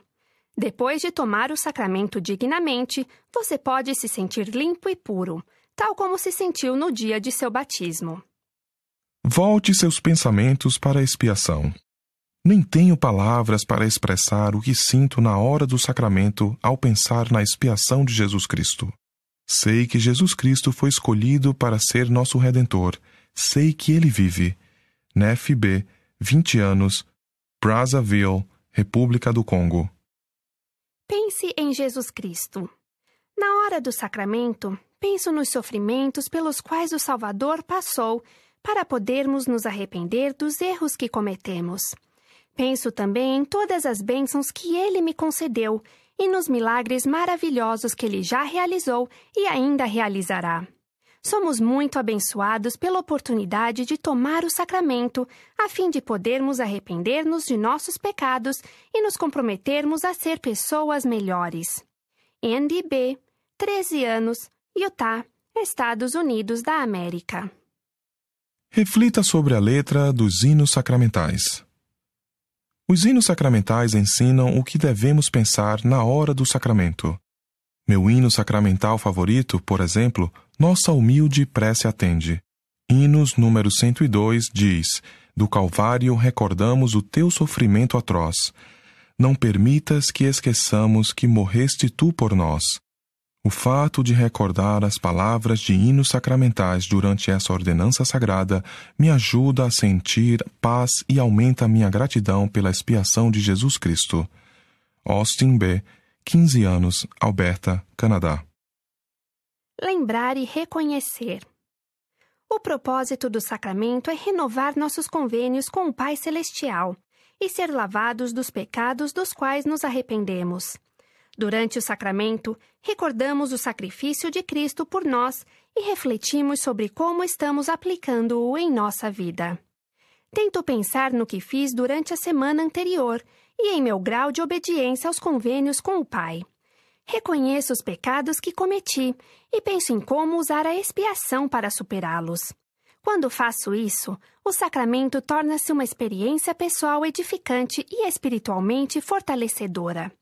Abigail P., 14 anos, Arizona, Estados Unidos da América. Agradeça as bênçãos. Na hora do sacramento, devemos pensar na grandiosidade do sacrifício que nosso Salvador fez por nós e ter o coração cheio de gratidão. Quando tomo o sacramento, gosto de agradecer ao Pai Celestial e a seu Filho amado Jesus Cristo pelas bênçãos recebidas. Ellen S., 16 anos, Paraíba, Brasil. Não deixe a mente divagar. Tenho um cartãozinho dobrado dentro das minhas escrituras que retiro todos os domingos durante o sacramento. Ele fica marcando Mosias 18, passagem em que Alma estabelece o convênio batismal. O cartão tem pequenas anotações, como Seja grata pela expiação, cujo objetivo é me ajudar a recordar o propósito e a santidade do sacramento. Ao reler essas frases, mantenho a mente focada no propósito e na santidade do sacramento. Alicia M., 19 anos, Texas, Estados Unidos da América. Lembre-se da última ceia. Devemos pensar no sacrifício expiatório de Jesus Cristo e na importância de participar dignamente dos símbolos de seu corpo e sangue. Também podemos pensar na ocasião em que ele abençoou o pão e o vinho com seus doze apóstolos. Jonas A., 18 anos, Morelos, México. Reflita sobre seus convênios. Quando eu era pequeno, minha única preocupação durante o sacramento era ficar quieto. Agora que sou portador do sacerdócio, entendo que, para essa ordenança ter sentido e me ajudar a crescer espiritualmente, preciso refletir durante o sacramento. Penso na expiação do Salvador e no amor que demonstrou por nós. Penso também em como o ato de tomar o sacramento pode fortalecer minha fé e meu desejo de cumprir meu convênio batismal. Levi F., 19 anos, Abia, Nigéria. Deixar o mundo de lado. Quando eu era menino, uma bela música era tocada enquanto o sacramento era distribuído. Pouco depois, as autoridades gerais pediram que interrompêssemos essa prática porque nossa mente se concentrava mais na música do que no sacrifício expiatório do nosso Senhor e Salvador. Durante a ministração do sacramento, deixamos o mundo de lado. É um período de renovação espiritual ao reconhecermos o profundo significado espiritual que a ordenança oferece a cada um de nós. Se não levarmos o sacramento a sério, perderemos a oportunidade de renovar nosso crescimento espiritual. Elder Elton Perry, do Quórum dos Doze Apóstolos. Ao tomar o sacramento. Aliarrona, maio de 2006, página 39. Próxima pergunta. Uma amiga minha quer experimentar algo ruim só uma vez, a fim de poder identificar-se quando as pessoas tocarem no assunto. Como posso ajudá-la a entender que não é uma boa ideia? Envie sua resposta e, se desejar, uma fotografia de alta resolução até 15 de julho de 2014 pelo site liarona.lds.org ou por e-mail para liarona.ldschurch.org. As seguintes informações e a permissão precisam constar no seu e-mail ou na sua carta: 1. Nome completo. 2. Data de nascimento. 3. Ala ou ramo. 4. Estaca ou distrito. 5. Sua permissão por escrito e, se for menor de 18 anos, a permissão por escrito. Aceita-se por e-mail de um dos pais ou do responsável para publicar sua resposta e fotografia. As respostas podem ser editadas por motivo de espaço ou clareza. Para o vigor da juventude. O dízimo traz força interior, por Elder Anthony D. Perkins, dos 70. Decida agora pagar um dízimo honesto. Essa atitude vai ajudá-lo a aprender que o Senhor cumpre suas promessas. O presidente Thomas S. Monson ensina que o pagamento honesto do dízimo proporciona à pessoa força interior e o compromisso de guardar os demais mandamentos. Tive a sorte de adquirir um testemunho desse princípio ainda jovem. Quando eu tinha 14 anos de idade, comecei meu primeiro emprego. Ganhava 2 dólares por hora numa construção. O pagamento da minha primeira semana não passava de 80 dólares. Eu queria comprar um aparelho de som com fitas de oito faixas, a tecnologia musical mais avançada da época. O modelo que eu queria, com todas as funções, custava 320 dólares. Contei a meu pai e a minha mãe que pretendia comprar o aparelho ao fim de quatro semanas de trabalho. Mais do que quatro semanas. Meus pais ensinaram com muita sabedoria. Você vai demorar mais do que quatro semanas para juntar dinheiro suficiente para comprar esse aparelho de som. Você deve expressar gratidão ao Senhor por suas muitas bênçãos pagando 10% de sua renda como dízimo. Vai precisar também pagar ao governo cerca de 10% em impostos. E você deve aprender enquanto é jovem a obedecer aos conselhos dos profetas sobre a preparação financeira para o futuro, inclusive para a missão. Sugerimos que você guarde 30% de seu ordenado numa caderneta de poupança. Minha mente juvenil calculou rapidamente que se eu agisse como meus pais tinham ensinado, teria apenas 40 dólares para gastar por semana, ou seja, eu precisaria trabalhar pelo menos dois meses para comprar o aparelho tão desejado. Deparei-me com uma decisão crucial. A obtenção de bens materiais seria minha prioridade ou eu faria sacrifícios para pagar o dízimo e economizar? Pagar o dízimo em primeiro lugar. Para o vigor da juventude, aconselha: pague o dízimo em primeiro lugar, mesmo que ache que não terá dinheiro suficiente para suas outras necessidades. Isso vai ajudar você a desenvolver mais fé, a vencer o egoísmo e a tornar-se mais receptivo ao Espírito. Aos 14 anos de idade, decidi pagar um dízimo honesto pelo restante de minha vida assumi a resolução de seguir o profeta, economizando dinheiro para a missão e os estudos no futuro. Essa experiência pessoal também me ensinou a distinguir desejos de necessidades. Eu queria tecnologia mais nova, mas não precisava dela. Por isso decidi comprar um modelo bem mais barato, com menos funções, mas que ainda estava em pleno funcionamento quando saí em missão. Promessas guardadas.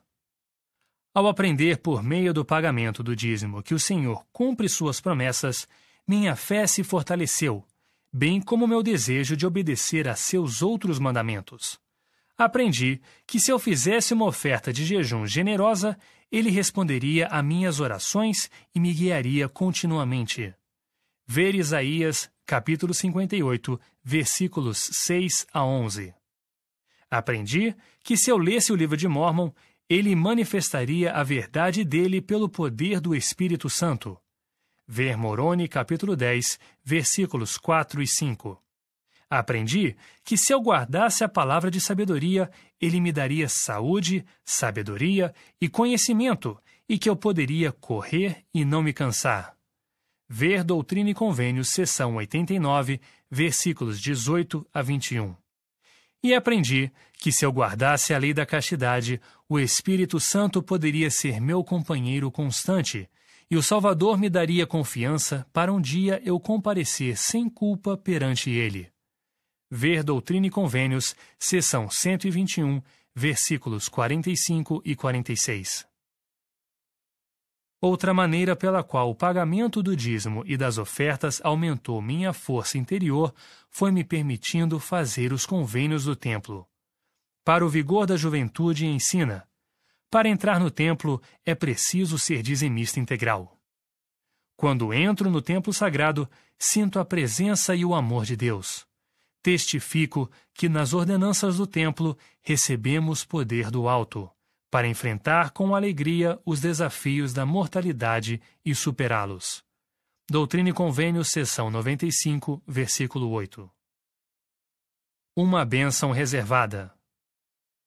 O pagamento do dízimo e das ofertas aumentou minha fé no fato de que o Senhor cumpre suas promessas. Por meio do profeta Malaquias, ele declarou: Trazei todos os dízimos à casa do tesouro, e depois fazei prova de mim nisto, diz o Senhor dos Exércitos, se eu não vos abrir as janelas do céu e não derramar sobre vós uma bênção tal, até que não haja lugar suficiente para recolherdes. Malaquias capítulo 3, versículo 10 No decorrer de minha vida, mesmo durante as provações financeiras do início de meu casamento, Deus sempre abriu as janelas do céu a fim de que nossa família não fosse privada das necessidades materiais da vida. Presto testemunho de que, por meio da obediência à lei do dízimo, sua fé crescerá e se tornará uma grande fonte de força em sua vida. Convido todos os jovens e todos os membros a darem ouvidos a Jesus Cristo e seus profetas pagando um dízimo integral e ofertas de jejum generosas ao longo de toda a vida.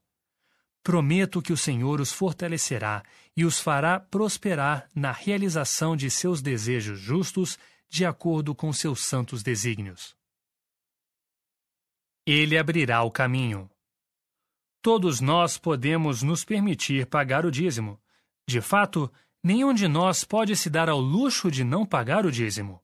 O Senhor fortalecerá nossa resolução. Ele abrirá o caminho para conseguirmos. Presidente Thomas S. Monson, seu exemplo. Ali Rona, janeiro de 1997, página 48. Encontrar meu caminho de volta à igreja. Tentei encontrar respostas fora do Evangelho, mas só achei um grande vazio. Por Doug Boyack. Fui criado na Igreja de Jesus Cristo dos Santos dos Últimos Dias, mas na faculdade decidi que não precisava mais da igreja. Comecei uma busca superficial e egoísta pela verdade em outros lugares. Sem encontrar respostas que me trouxessem paz ou alegria, caí em profundas trevas espirituais. Senti que nunca mais seria feliz novamente. No entanto, ainda conseguia perceber que tinha sido mais feliz quando era ativo na igreja. Comecei a frequentar a igreja mecanicamente na esperança de me libertar em parte da escuridão que dominava minha vida. Mas meus esforços mornos não surtiram muito efeito. Voltei a atenção para os estudos, esperançoso de que isso fosse aliviar o vazio que eu sentia. Ajudou temporariamente, mas sem trazer respostas reais.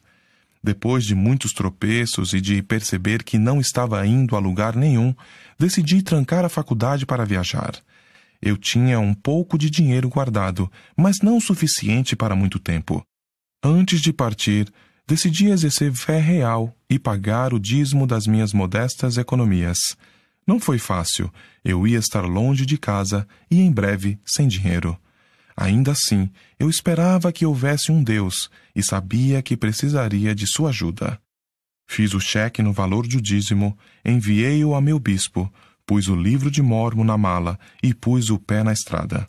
Quase imediatamente senti o calor do espírito. Fiquei espantado ao sentir minhas dúvidas e tristezas serem substituídas pela compreensão e pelo otimismo. De Idaho até Washington DC, os membros da igreja me estenderam a mão e, mais importante, me ajudaram a desenvolver fé e a nutrir desejos justos.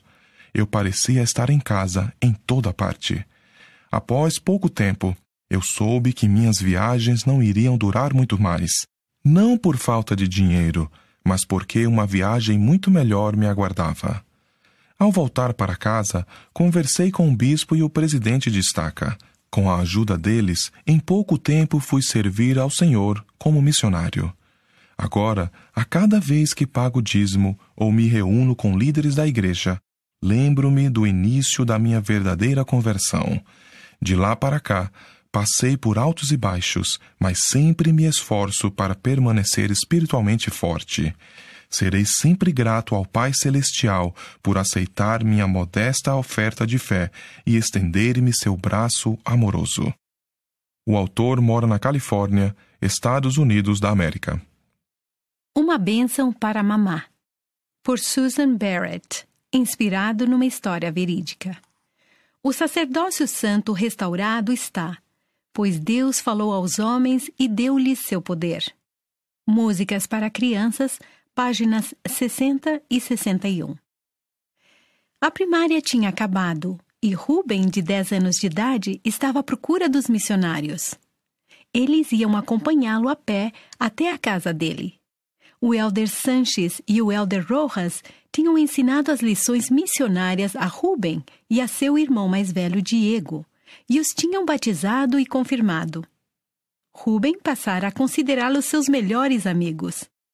Ruben olhou pela janela da porta fechada de uma sala de aula. Lá estavam eles. Mas o que estavam fazendo? Estavam com as mãos sobre a cabeça de um homem da ala e pareciam estar fazendo uma oração como a que tinham feito por ocasião da confirmação de Ruben. Quando os missionários saíram da sala, ele perguntou: O que vocês estão fazendo? Estamos dando uma bênção do sacerdócio ao irmão Mendoz, respondeu o Elder Sanches. É como uma oração especial que pode trazer consolo, ajudar alguém a saber como resolver um problema ou até mesmo curar um doente. No domingo seguinte, Ruben procurou novamente os missionários após as reuniões da igreja. Podem vir até minha casa e dar uma bênção na minha mamá? perguntou ele. Ela está com muita dor nas costas. Sem demora, eles foram todos para a casa de Ruben. O elder Sanches e o elder Rojas conversaram com a mamá de Ruben. Ela era membro da igreja, mas fazia tempo que não ia às reuniões. Parece que a senhora não está se sentindo bem, irmã Garcia, disse o elder Rojas. Estou com fortes dores nas costas há várias semanas, contou ela aos missionários. Já consultei diversos médicos, mas não adiantou nada. Ruben pediu que viéssemos lhe dar uma bênção do sacerdócio, disse o Elder Sanches. A senhora gostaria que fizéssemos isso? Ah, claro, por favor, respondeu mamá. Quando os missionários colocaram as mãos sobre a cabeça dela e lhe deram uma bênção, lágrimas escorreram pelo rosto de mamá. Quando eles terminaram, Ruben abraçou-a. Sei que a bênção vai ajudá-la, disse ele. Três dias depois, os missionários voltaram para ver como ela estava se sentindo. Fico muito feliz em vê-los, disse ela aos élderes. Minha dor na coluna começou a passar depois que vocês me deram a bênção e agora foi embora de vez. O Pai Celestial a curou, irmã Garcia, disse o Elder Sanches. E ele permitiu-nos ajudá-lo usando nossa autoridade do sacerdócio para abençoar a senhora. No domingo seguinte e todos os domingos a partir de então, Mamá foi à igreja com Ruben e Diego. Ela sabia que o poder do sacerdócio era real, assim como Ruben. A autora mora em Utah, Estados Unidos da América. O que é o sacerdócio? O sacerdócio é a autoridade para agir em nome do Pai Celestial. Os rapazes da igreja podem receber o sacerdócio arônico se forem dignos e tiverem 12 anos de idade. Podem receber o sacerdócio de Melquisedeque se forem dignos e tiverem 18 anos. Os ofícios do sacerdócio arônico incluem o de diácono, o de mestre e o de sacerdote. Os ofícios do sacerdócio de Melquisedeque incluem o de elder, o de sumo sacerdote, o de patriarca e o de setenta e o de apóstolo. Algumas coisas que os portadores do sacerdócio arônico podem fazer: preparar o sacramento, mestres e sacerdotes, abençoá-lo, sacerdotes, e distribuí-lo, todos. Ser mestre familiares, mestres e sacerdotes. Batizar, sacerdotes recolher ofertas de jejum, diáconos, mestres e sacerdotes. Ordenar outros homens ao sacerdócio arônico, sacerdotes. Algumas coisas que os portadores do sacerdócio de Melquisedeque podem fazer. Tudo o que os portadores do sacerdócio arônico fazem, além de confirmar membros da igreja após o batismo. Dar bênçãos do sacerdócio dirigir reuniões da igreja e fazer chamados. Testemunha especial. Como posso ser um missionário agora? Por Elder Neil L. Anderson, do Quórum dos Doze Apóstolos. Os membros do Quórum dos Doze Apóstolos são testemunhas especiais de Jesus Cristo. Ore para ter oportunidades de partilhar o Evangelho. Ore para saber quem você pode convidar para ir à igreja. Mesmo que você não seja um missionário de tempo integral, com uma plaquetinha missionária na camisa, pode ser missionário de coração. Ore pelos missionários de tempo integral. Deixe brilhar sua luz e seja um exemplo de Jesus. Extraído de É um Milagre. Aliarona, maio de 2013, página 77. O Cordeiro da Reverência, por Elder Scott D. Whiting, dos 70. Deixo-vos a paz, a minha paz vos dou. João, capítulo 14, versículo 27. Quando eu tinha uns sete anos de idade, minha presidente da primária queria ajudar as crianças a serem mais reverentes em nossa primária. Ela fez um grande quadro de avisos em forma de cordeiro. Sempre que uma criança era reverente, ela colocava um adesivo em forma de cordeiro no quadro de avisos ao lado do nome daquela criança. Eu queria muito um daqueles adesivos de cordeiro. Então, um dia na primária, me sentei em silêncio com os braços cruzados e fiquei olhando fixamente a presidente da primária para que ela notasse minha reverência. Um menino mais alto se sentou em minha frente. Então afastei o banco para ela conseguir me ver. Enquanto eu permanecia reverente, a pianista começou a tocar uma música da primária doce e serena. Ao ouvir, uma sensação de paz tomou conta de mim e fiquei com lágrimas nos olhos. Eu não sabia por que estava sentindo tanta felicidade e paz interior. Após a primária, contei à minha mãe o que eu sentira, e ela me disse que era o espírito. Naquele dia, aprendi o tipo de sentimento que o espírito nos proporciona. Sempre que preciso tomar decisões importantes e necessito da orientação do espírito, lembro-me de quanta paz senti naquele dia e reconheço a maneira como o espírito se comunica comigo. Fazer amigos em todo o mundo. Tchau, Amit. Extraído de uma entrevista com Amy Jane Levitt. A cidade onde você mora tem apelido? A cidade onde vive Loredana às vezes é chamada de Cidade Eterna. Loredana mora em Roma, Itália. Essa bela e histórica cidade tem muitos lugares interessantes para visitar, como o Coliseu e a Fontana de Trevi. Todas as manhãs em que tem aulas, Loredana toma o de jejum, em geral cereais e leite, com a família, depois de lerem as escrituras juntos. Em seguida, ela vai à escola. Suas disciplinas prediletas são artes e informática. Ao voltar para casa, ela gosta de brincar com o irmãozinho Francesco. A autora mora em Utah, Estados Unidos da América. Fazer música em Uganda, por David Dixon, Revistas da Igreja. Reger na frente de todo mundo? Jorge consegue.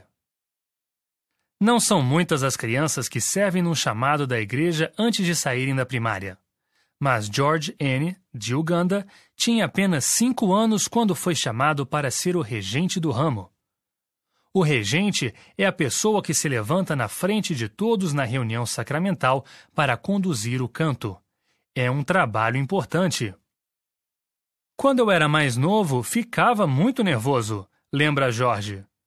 Mas mesmo naquela época, ele já dava o melhor de si. Ele melhorou a cada semana. Em pouco tempo, ele estava regendo com confiança. Jorge gosta de servir em seu chamado. Sinto-me bem, diz ele. Sinto que o Espírito está presente. A música ocupa um lugar importante da vida de Jorge. Ele também toca piano e violão. É claro que o fato de vir de uma família musical ajuda muito. Todos eles adoram cantar juntos. Jorge, seus pais, suas seis irmãs e seu único irmão. Do mais velho ao mais novo, eles se chamam Rosila, Miriam, Nancy, Ashley, Jorge, Cheyenne, Onida e Gideon. A música que eles mais gostam de cantar em família é Oração de uma Criança. Músicas para Crianças, páginas 6 e 7. Agora que Jorge tem 12 anos, em parte da reunião sacramental, ele fica ocupado ao ajudar a distribuir o sacramento. Nessas horas, seu irmão mais novo, Gideon, de 5 anos, ajuda a reger. Foi Jorge quem ensinou Gideon a reger. Ambos os irmãos sorriem alegremente ao regerem. Eles sabem que estão ajudando a trazer o espírito para a reunião. Trazer a primária para casa. As ordenanças do sacerdócio e o trabalho do templo abençoam minha família. Por Jennifer Matty. Carl correu para o ancoradouro animado ao ver o pai. O pai de Carl era pescador e muitas vezes Carl corria até o barco para encontrá-lo no fim do dia. Depressa, pai! gritou Carl. Quero mostrar um desenho que fiz para você hoje. Muito bem, disse o pai, mas primeiro preciso amarrar o barco. Carol ficou olhando o pai amarrar cuidadosamente o barco no cais com uma corda grossa. Por que precisa amarrar tão apertado? perguntou Carl ao ver o pai dar um grande nó. O pai apontou para um barco na praia com um grande buraco no fundo. Aquele barco não estava bem amarrado. Na última tempestade, soltou-se e chocou-se contra rochedos. Carl arregalou os olhos. Consegue pensar em como o Pai Celestial nos ajuda a ficar amarrados a Ele para estarmos em segurança? perguntou o pai. As Escrituras, tentou adivinhar Carl. Isso mesmo, disse o pai. Ele também nos dá as ordenanças do sacerdócio, como o batismo e o sacramento. Sua mãe e eu nos casamos no templo para nossa família poder continuar unida para sempre. Carol agarrou a corda e ajudou o pai a dar um puxão final. Damos o nó mais apertado de todos. A autora mora em Utah, Estados Unidos da América. Escritura e música. Mateus, capítulo 18, versículo 18. Eu gosto de ver o templo. Músicas para crianças, página 99. Ideias para uma conversa em família. Sua família pode ler Mateus capítulo 18, versículo 18 e falar sobre o que significa ter algo ligado no céu. Usando uma corda longa, vocês podem se revezar para dar um nó na corda e contar como as ordenanças do sacerdócio já abençoaram sua vida. Para as criancinhas. A ótima ideia de Jonas. Por Lynn Greenway. Inspirado numa história verídica. Jonas queria uma fotografia do templo. Queria colocá-la em seu quarto. Tinha ouvido o profeta dizer que seria bom que todos tivessem uma. Mãe, trouxe uma foto do templo para mim? perguntou Jonas. Ainda não, respondeu a mãe. Ela estava ocupada cuidando do novo bebê. Está bem, disse Jonas. Jonas adorava o templo. Sabia que é um lugar especial onde são seladas as famílias. Jonas ficou meio triste. Sua mãe estava atarefada demais. Como ele poderia conseguir uma foto do templo? Foi aí que Jonas teve uma ótima ideia. Ele não precisava esperar a mãe. Jonas saiu correndo para buscar lápis de cor e papel. Depois se sentou à mesa e começou a desenhar. Depois de muito tempo, Jonas guardou os lápis de cor, correu até a cozinha segurando seu desenho para mostrar à mãe. Que lindo desenho do templo! elogiou a mãe. Vamos pendurá-lo em meu quarto, propôs Jonas. Ótima ideia, disse a mãe. A autora mora na Pensilvânia, Estados Unidos da América. Até voltarmos a nos encontrar. O Poder do Quando, por Kelly Louise Urari. A doença de meu marido foi repentina. Certa manhã ele estava aparando a grama e, sem mais nem menos, passou mal. No dia seguinte estava entubado. Ao passarmos do pronto-socorro para a sala de cirurgia, um médico comentou se seria possível salvá-lo. Como a doença era rara, as chances de sobrevivência eram pequenas. Eu mal podia crer naquela trágica reviravolta. O desespero me dominou. Felizmente, Pierre sobreviveu à primeira cirurgia e foi internado na unidade de terapia intensiva. O caminho à frente seria longo mas o prognóstico melhorava a cada hora que passava. A primeira de muitas enfermeiras conversou comigo na manhã após a cirurgia inicial. Ela falou sobre quando Pierre chegaria à etapa seguinte do tratamento. Parei para pensar no impacto dessa palavra. Havia muito mais esperança na palavra quando do que na palavra se. Ela transmitia confiança, boas expectativas Agradeci pela escolha da palavra e ela sorriu, com o conhecimento de pausa. Pierre recebeu muitas bênçãos do sacerdócio, o que trouxe grande incentivo. Sabíamos que devíamos estar atentos à mão do Senhor em nossa vida, pois sua influência não era uma questão de se, mas de quando. Sempre que a saúde de Pierre ficava perigosamente frágil, eu lembrava-lhe das bênçãos e que precisávamos demonstrar nossa fé no Senhor. Foi uma jornada sagrada e cada dia era uma dádiva. A esperança do quando nos ajudava a manter uma perspectiva positiva. No entanto, após 18 dias de jornada, as coisas deram terrivelmente errado. Durante a sétima cirurgia, os médicos constataram que a doença se espalhara demais. Com lágrimas nos olhos, a equipe médica externou tristeza ao me dizer que Pierre não sobreviveria aquela noite. Pude estar ao lado de meu companheiro eterno quando ele passou para o outro lado do véu. Fomos abençoados por ouvir por telefone o único filho vivo dele de um casamento anterior transmitir o amor que sentia pelo pai. Pierre faleceu em paz. Semanas depois, em sua lápide, as palavras de consolo vieram de Mosias, capítulo 2, versículo 41. Quisera que considerasseis o estado abençoado e feliz daqueles que guardam os mandamentos de Deus. Pois eis que, se eles se conservarem fiéis até o fim, serão recebidos no céu, para que assim possam habitar com Deus, em um estado de felicidade sem fim. Pierre e eu sempre tínhamos combinado que o se naquela escritura seria um quando para nós. Sabíamos que se permanecêssemos comprometidos com nossos convênios, voltaríamos a nos unir. Era apenas uma questão de quando. Confiamos no plano do Senhor para as famílias eternas e a vida eterna. É o poder do quando que nos leva adiante. A autora mora na Colômbia Britânica, Canadá. Gordon B. Hinckley Gordon B. Hinckley cresceu amando a natureza.